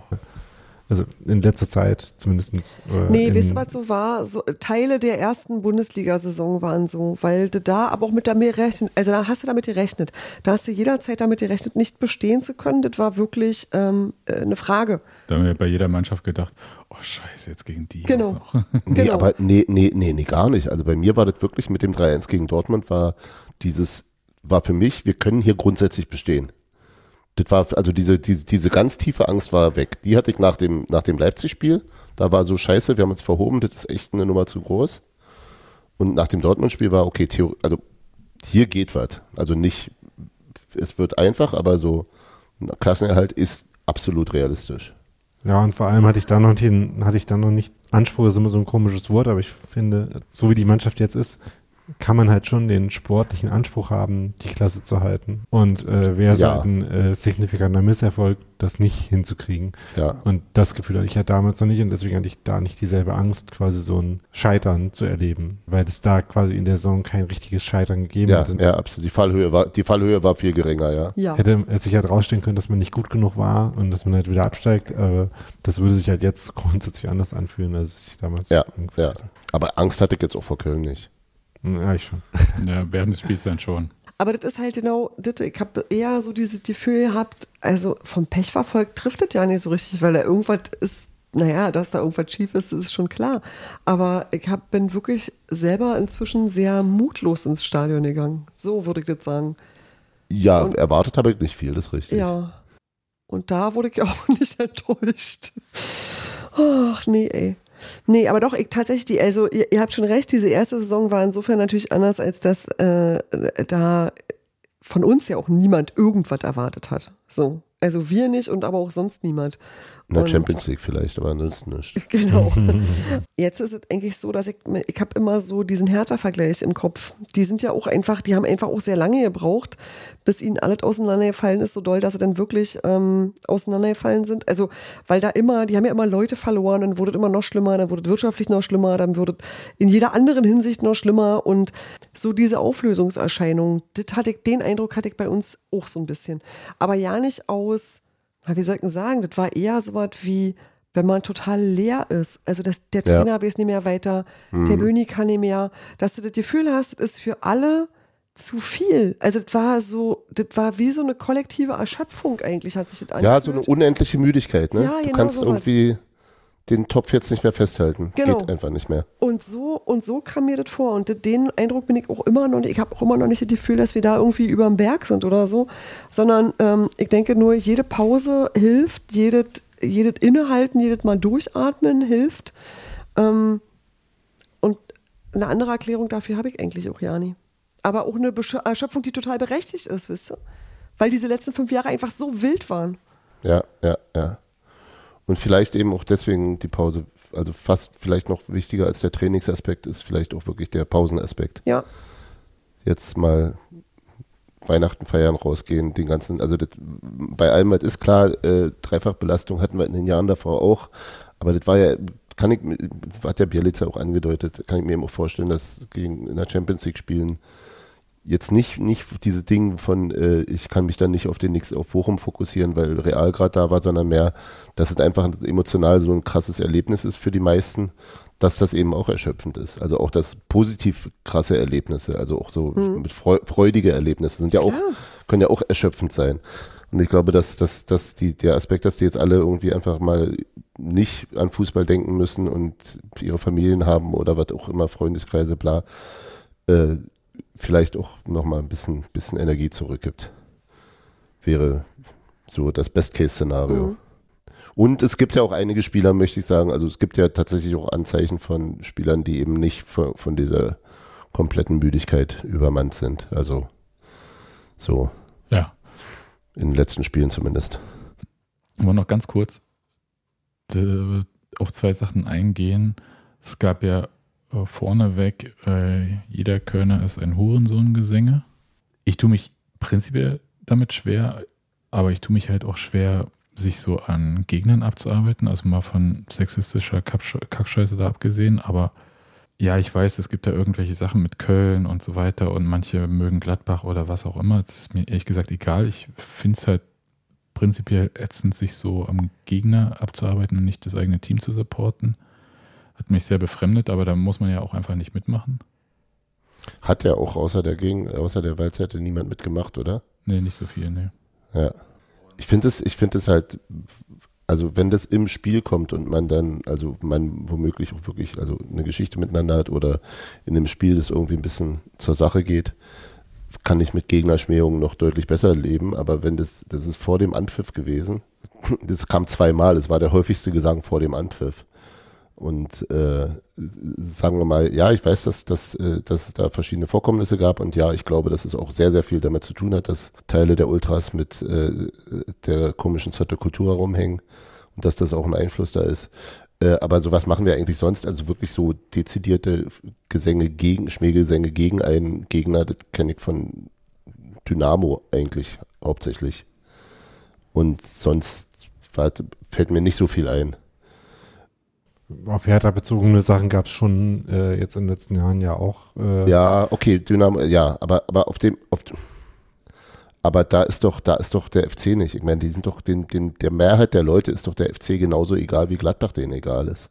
Da glaube ich einfach, dass das halt tatsächlich mit dem, mit den, mit den quasi Privatfreundschaften von äh, unseren Ultragruppierungen zu tun hat. Und dann finde ich es äh, finde ich sehr unschön, dass es quasi dann ja, klingt wie im Namen des ganzen Stadions, das ist halt Bullshit. Also dann macht es doch einfach privat. Interessiert mich nicht. Lasst uns da raus. Dann äh, noch eine Frage, wie ihr diese Pyro-Einlage, weil das ja für Heimspiele doch eher ungewöhnlich fandet. Sehr hübsch. Ja, ich, genau, fand ich auch. Ich habe mich gefragt, ob es noch mit irgendeinem Hinweis für den Anlass oder so verbunden äh, war, aber dachte mir, ja, sieht gut Na, aus. Es ist Jahresende, sie müssen das Budget noch verballern. Ich hatte den Eindruck, das, der Zeug läuft doch ab. Das muss jetzt raus. Nee, ich habe tatsächlich nicht mit äh, Pyro gerechnet. Also es gibt ja ähm, Momente, wo du sagst, ich weiß, heute ist gerade irgendwie was Wichtiges, was Besonderes, bla, da wird's mal, darf es irgendwann größer werden. Und das war jetzt so ein Spiel, wo ich dachte so, äh, ist irgendwas Besonderes. Andererseits dachte ich tatsächlich auch, dass es irgendwie so eine Art äh, Ruhighalten gab, wegen, oh, weil das alles schon so teuer war und das irgendwie, kann, korrigiert mich, wenn ich mich irre, in meinem Hinterkopf war irgendwie so eine Pyro-Stillhalte-Sache ausgerufen worden. Und ich weiß aber nicht, ob die zeitlich begrenzt war oder ob es irgendwie, ich kann, ich weiß halt nicht mehr, warum ich das denke, dass das so war. Und äh, war dann überrascht, einfach überhaupt mal wieder was im Block leuchten zu sehen. Und ganz ehrlich, ich mag's halt einfach auch. Und ich freue mich immer, wenn das Licht angeht. Ich kann es nicht anders beschreiben. Es gab nach den Malmö-Vorfällen zum Beispiel eine Phase, in der es das genau. nicht gab. Ja. Aber vielleicht waren das auch einfach die Sachen, die für, die für Madrid und äh, Neapel geplant waren. ne? und, zu, und zu Silvester wird halt neu eingekauft. Genau. Ich hab nee, ich hab wirklich keine Ahnung, aber ich hab, ähm, ich fand, also das hat sich gut über den ganzen Blog verteilt so. Und ähm, danach hast du kurz mal gar nichts mehr gesehen. Da war einfach mal das Spielfeld weg. War das wirklich so schlimm? Weil ich hatte mich wirklich ja, gewundert, also warum. Bei uns warum hast du nichts mehr gesehen. Ich habe das, nicht mal das Tor, das quasi direkt vor mir ist, mehr gesehen. Weil ich, ja, aber nur bei euch da in der Ecke, weil der, äh, das ist halt alles da schön nach links äh, ja. genau. aus dem Stadion raus. Ja, ja, das kann gut sein. Also ich habe exakt nichts mehr gesehen. Also ich konnte von der, von der, von jenseits der Mittellinie konnte ich Marvin Schwebe sehr gut erkennen. Hm? Ja, okay trotzdem hat äh, ähm, Aitekin ja so gute anderthalb Minuten gewartet, bis er angepfiffen hat oder weiter hat spielen lassen. Angeblich, weil Schwebe irgendwie selber irritiert war.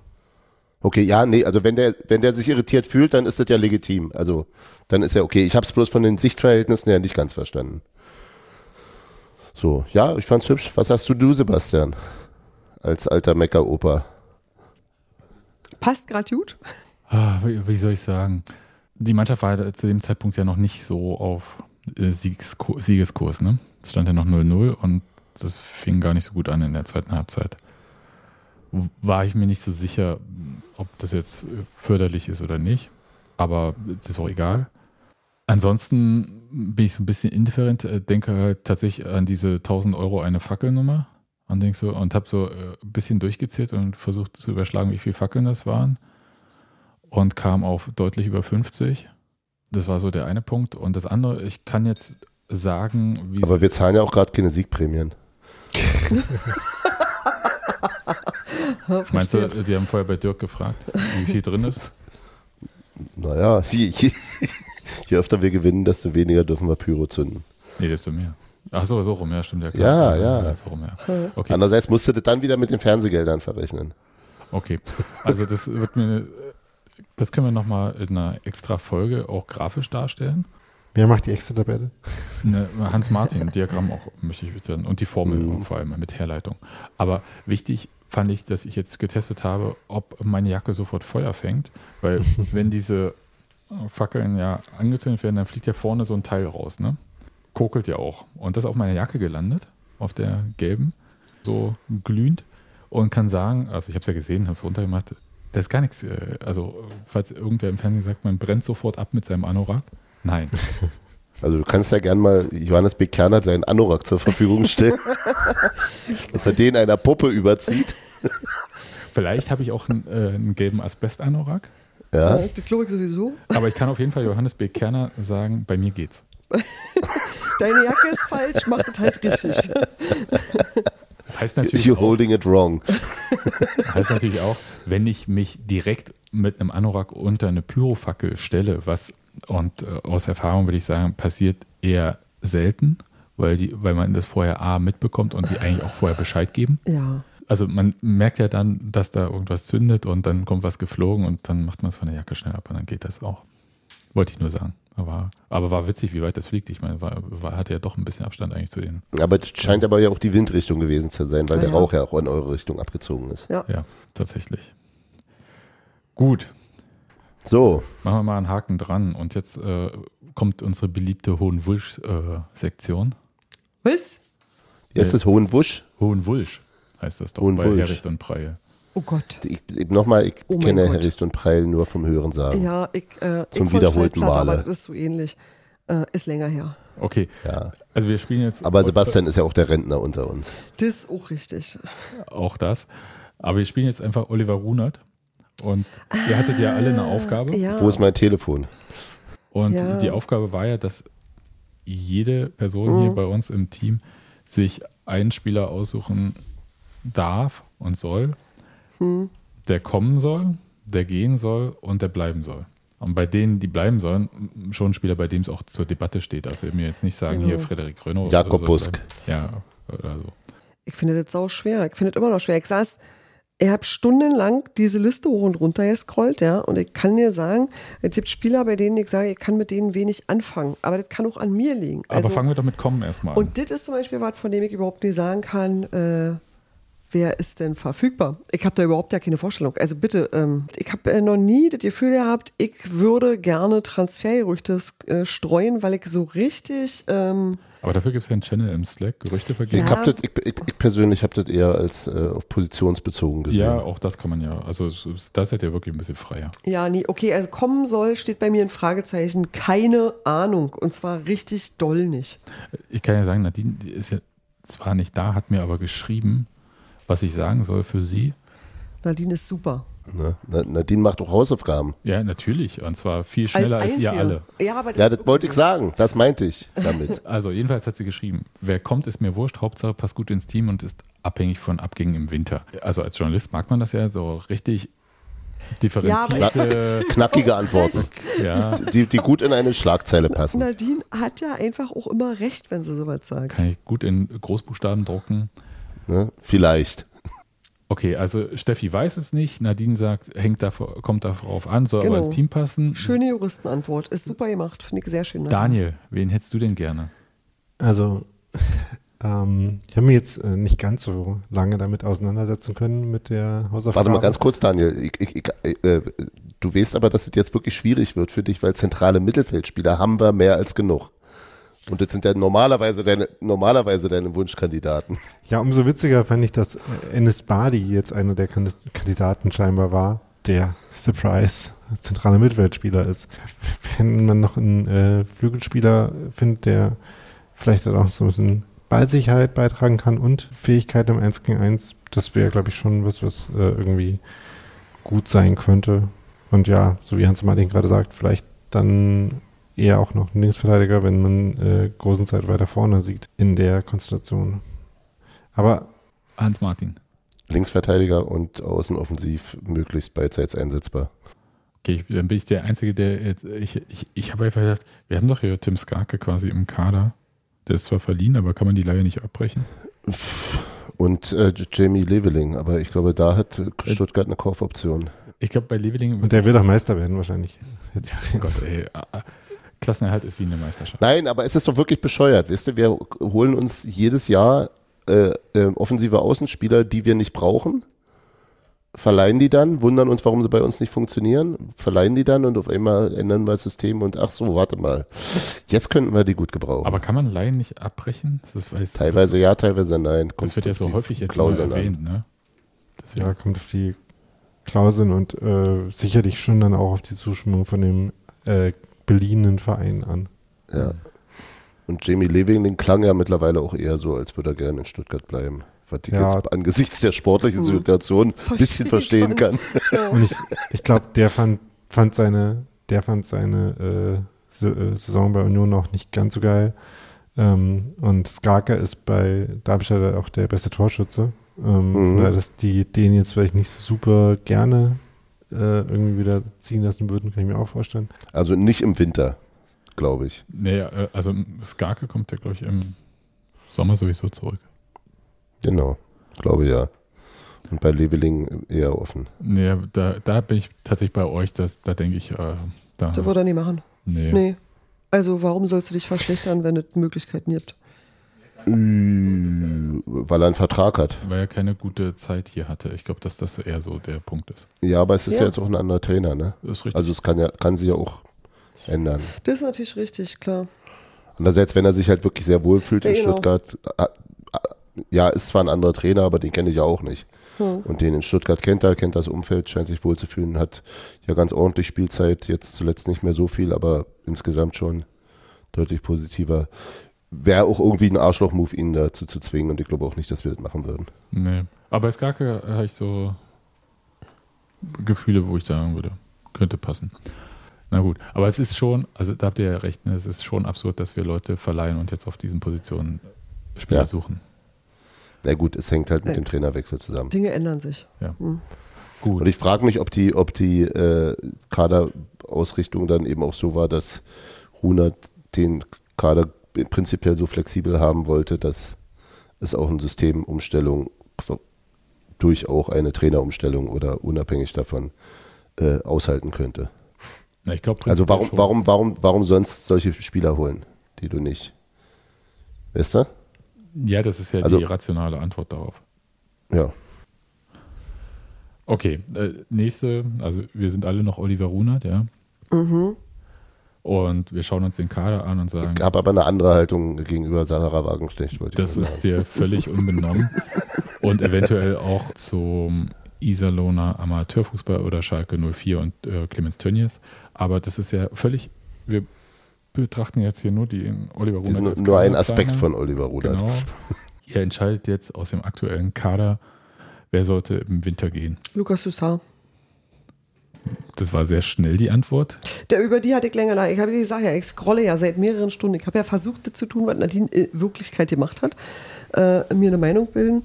Ähm, und ich habe tatsächlich, also es gibt so zwei Spieler, wo ich sage, mit denen kann ich irgendwie nichts anfangen, beziehungsweise ich, ich weiß nicht so genau, äh, worin die richtig so saugut sind, dass die uns weiterbringen. Und das sind tatsächlich äh, Toussaint und Kaufmann. Da weiß ich irgendwie nicht so richtig.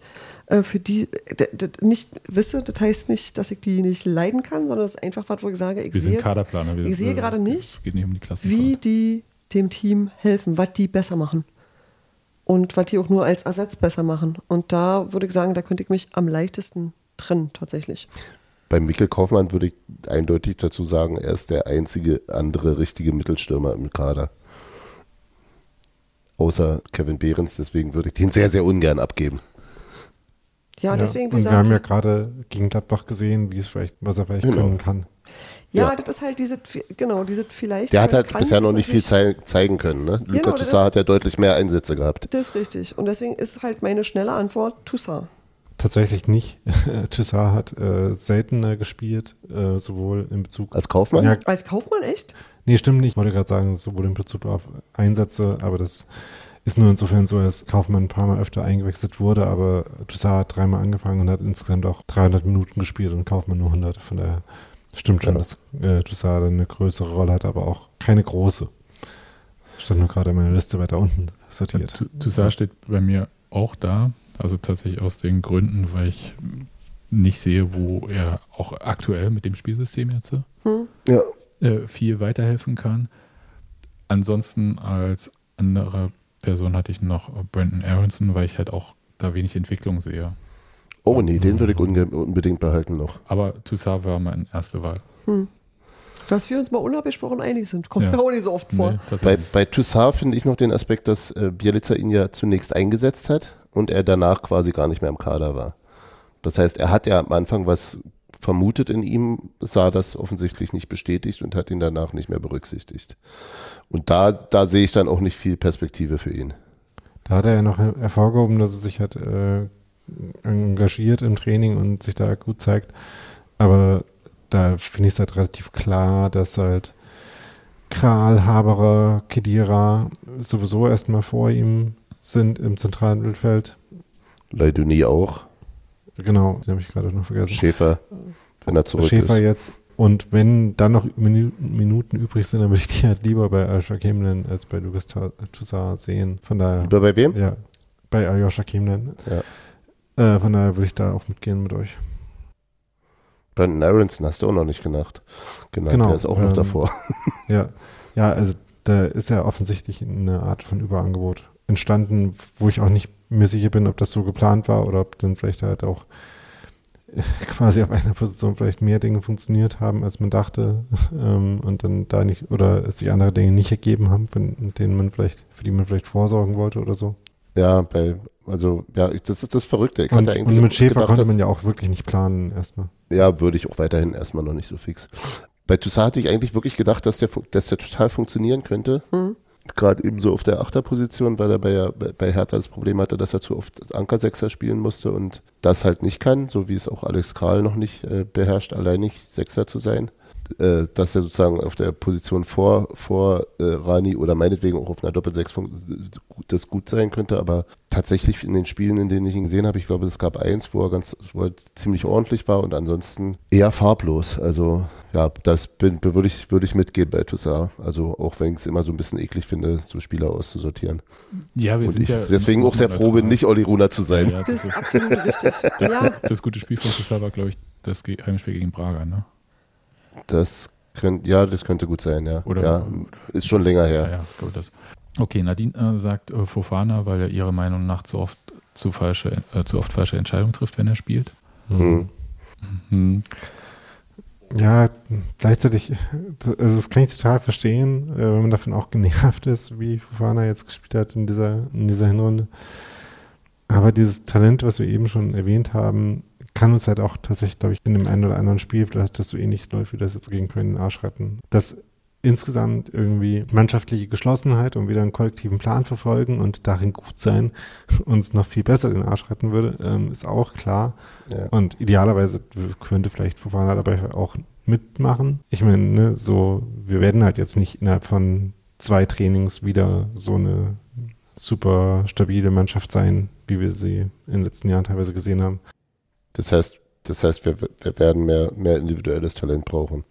Es würde zumindest vielleicht ganz gut Ja. sein, die Option zu haben. Wie wir ja auch im Spiel gegen Köln gesehen haben.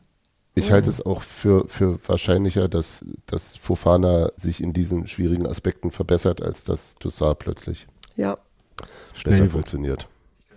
Ja, schnell, schnell im Kopf ist, glaube ich, eher nicht. Beides, schnell ja. im Tempo ist, ist gar nicht. Das, ich glaube, ich glaube, Yannick Haberer ist auch nicht wahnsinnig sprintstark. Oder so. Das musst, du musst ja nicht zwingend wahnsinnig schnell sein im zentralen Mittelfeld. Du kannst Ja, auch, klar. und, und auch Kevin Volland ist nicht schnell. Und ist gerade einer unserer besten Spieler, Ja. wenn nicht sogar der, neben Freddy vielleicht. Ich würde gleich die dritte Kategorie nehmen, nämlich äh, wer bleiben sollte, habe ich nämlich, Grüße an Nadine, Fofana. Und Toussaint. Nee, nee. Nein, da ich tatsächlich, äh, Fofana, weil ich tatsächlich, ich, ich mochte vorhin die Darstellung von Daniel, dieses ist eine Phase oder ein Typ und ich bin eher noch so, dass ich viel mehr in ihm sehe, was er auch für, äh, kurzfristig auf den Platz bringen kann, als dass ich sagen würde, dass er der Mannschaft wie auch immer schadet. Und deswegen würde ich sagen, Aber sag mal, bei den äh, Optionen für geht weg stehen Fofana, Geraldo Becker, wer noch? Also tatsächlich, die auf der Liste sind von, äh, die sind nur Bonucci. Bonucci, okay. Bonucci war Gerücht, Also ist nicht geliehen, aber wird Daniel gerüchtet. Gibt es immer Gerüchte Hm. zum Beispiel. Nein, auf gar keinen Fall. Ja, Ja, das kann ist ich halt, mir auch nee, deswegen frage vorstellen, ich, weil jetzt ich, mir, war nämlich, mir war nämlich nicht klar, bei wem überhaupt die Option ist, dass das jetzt sehr Aronson schnell ist könnte. eine Laie. Okay. Nee, da bin ich tatsächlich, äh, äh, würde würd ich am dringendsten äh, Duki behalten wollen.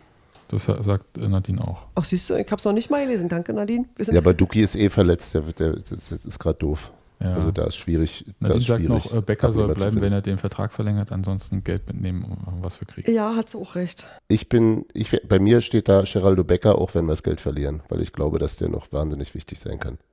Ja, aber Becker das- ist so weil- unbeständig. Das macht mich immer so wahnsinnig, weil ich sehe, was der Weiß kann. ich gar nicht. ich sehe, was der kann und dann hat der immer so äh, Momente, wo ich das Gefühl habe, der kickt sich selber raus durch unbeherrscht oder also durch so durch so Aber wann- persönliche Sachen. Wann denn aber zuletzt? Auf dem Platz zumindest. Wann, wann war er denn zuletzt auf dem Platz unbeherrscht? Nee, ich, finde ich, der, kommt- der kommt, ich, ich finde nämlich, dass Geraldo Becker ganz häufig ein bisschen zu Unrecht das Steven-Image anhängt. Und es kann sein, dass er im Training sich daneben genommen hat oder nicht. Das mag durchaus sein, insofern Mhm. nicht. Aber auf dem Platz muss ich so wirklich sagen, dass da auch in den Zeiten, in denen es scheiße lief, war der einer der fleißigsten Spieler, Das der immer, immer die Wege nach hinten gemacht hat, der auch immer wieder zum zehntausendsten Mal den Tiefenlauf angeboten hat, auch wenn er Mhm. niemals einen sauberen Ball gekriegt hat. Und deswegen glaube ich, dass, dass Geraldo Becker bei allem, wie er auch unzufrieden sein kann und wie er vielleicht auch womöglich auch ein Stinkstiefel sein kann, äh, trotzdem Qualitäten hat, die kein anderer Spieler in unserem Kader Das hat. ich Und das kann uns den Klassenerhalt retten. Das, so. da, da, bin ich, da bin ich wiederum total bei dir.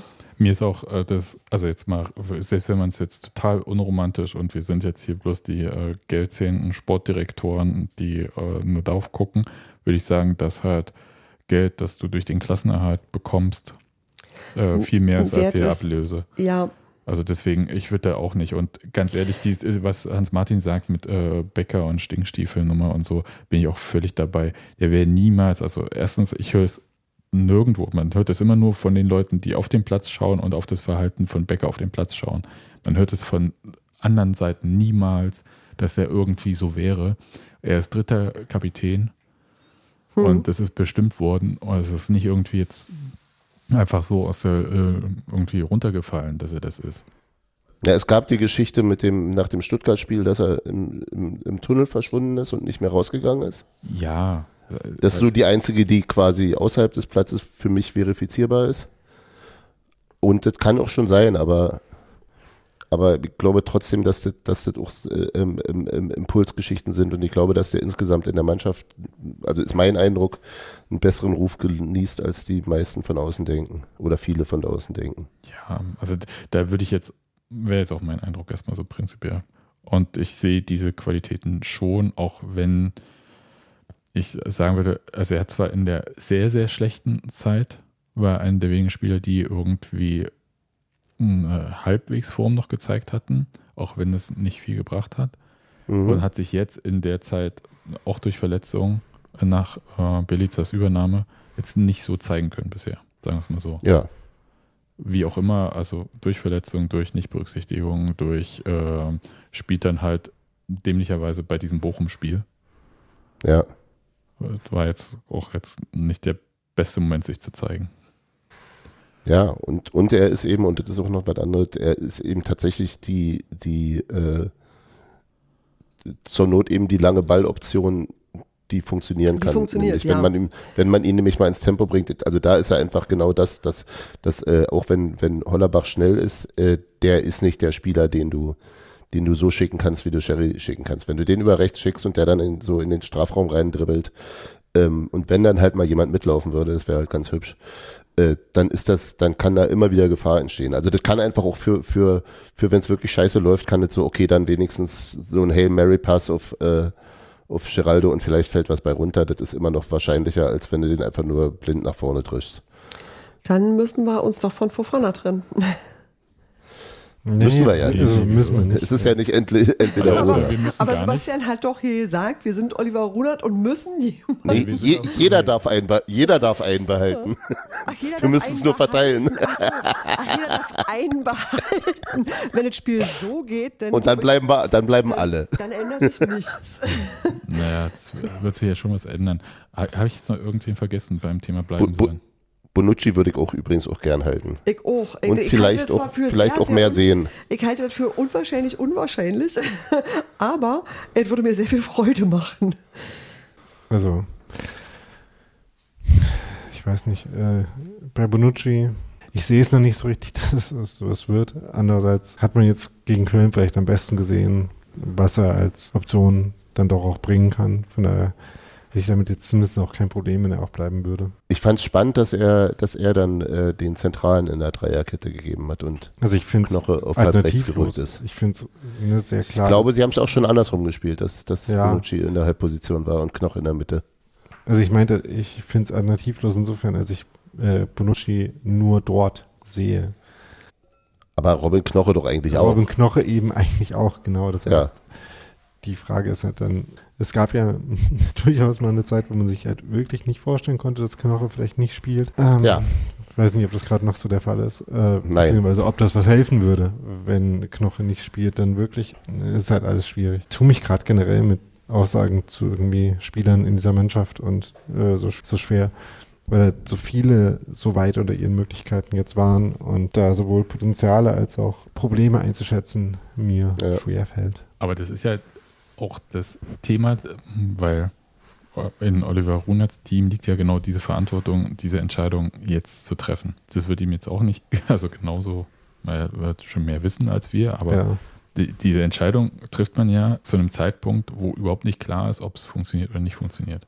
Aber man muss sie halt treffen. Und manche werden einem abgenommen. Also wenn Bonucci äh, sagt, er möchte meinetwegen nach Rom gehen oder so, dann würde ich sagen, dann passiert es auch. Ja. Dann trifft man dann halt andere Entscheidungen danach folgend. Aber prinzipiell gehe ich von aus, dass Union auch sehr aktive Entscheidungen treffen wird im Kader, wo sie Veränderungen haben wollen. Leuten an, an, nahegelegt wird, dass es keine Perspektive mehr gibt. Entweder das oder dass sie halt äh, einfach auch neue Leute holen.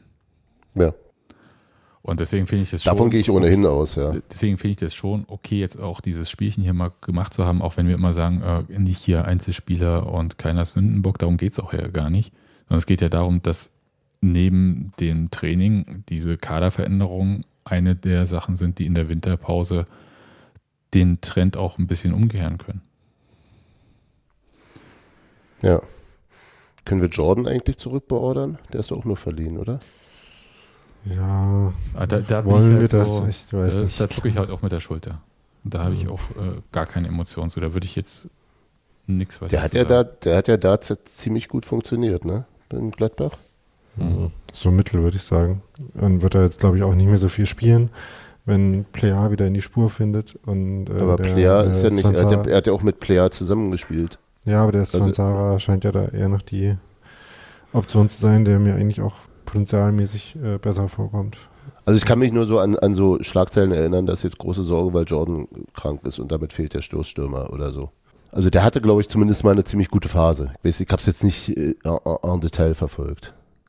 Und habe mich irgendwie drüber gefreut, weil ich den eigentlich auch immer ein bisschen zu schlecht beleumundet fand bei uns. Mhm. Ja. Aber ja, ist nein, nicht auch den äh, eher nicht zum Winter. Ich glaube, der ist aber nicht verliehen. Aber da bin ich mir jetzt auch nicht sicher, deshalb. Da, da bin ich mir sehr sicher, dass er verliehen ist, aber das kann auch kompletter Bullshit sein. ja, das war auf jeden Fall eine Laie, weil sich Gladbach auch nichts anderes leisten konnte. Und dann können wir noch drüber reden, wen wollen wir denn vom, vom ersten FC Köln Leichen flattern. Nein, das machen wir nicht. Ich nehme den Martel. Ja.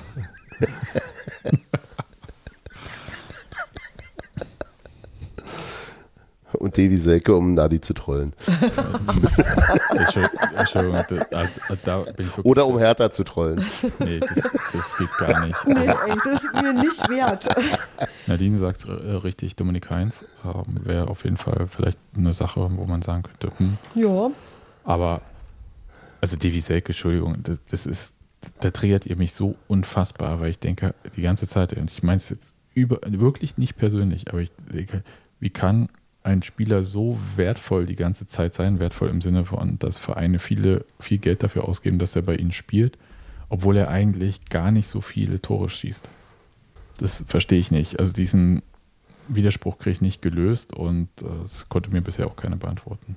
Dann würde ich sagen, können wir hier auch einen Haken insgesamt dran machen. Ich glaube, von Nadine kam auch die Empfehlung, sich das Hinrunden-Interview mit Eileen Pöse anzuschauen. das kann man übrigens immer machen, weil Eileen eine kluge Frau ist. Oder wenn man halt nochmal erfahren möchte, wie die Hinrunde der Frauen des ersten FC Union war. Das schließt sich ja nicht aus. Genau. Ja, dazu gab es auch noch mit Jennifer Zietz ein Interview mit Jacob. Ähm, hatte ich auch bei State of Union verlinkt. Gut, Leute, dann hören wir uns Tschüss bis nächstes Jahr. wahrscheinlich. Machen wir, machen wir keine Awardshow? Ach nee, das ist wieder Podcast. Doch, wir werten das Weihnachtssingen aus, Hans-Martin. Ja. Macht's gut, es war sehr schön mit euch zu podcasten. Und extra Grüße an äh, Wumme, Comeback Stronger. Ja. Ja, auf jeden Fall.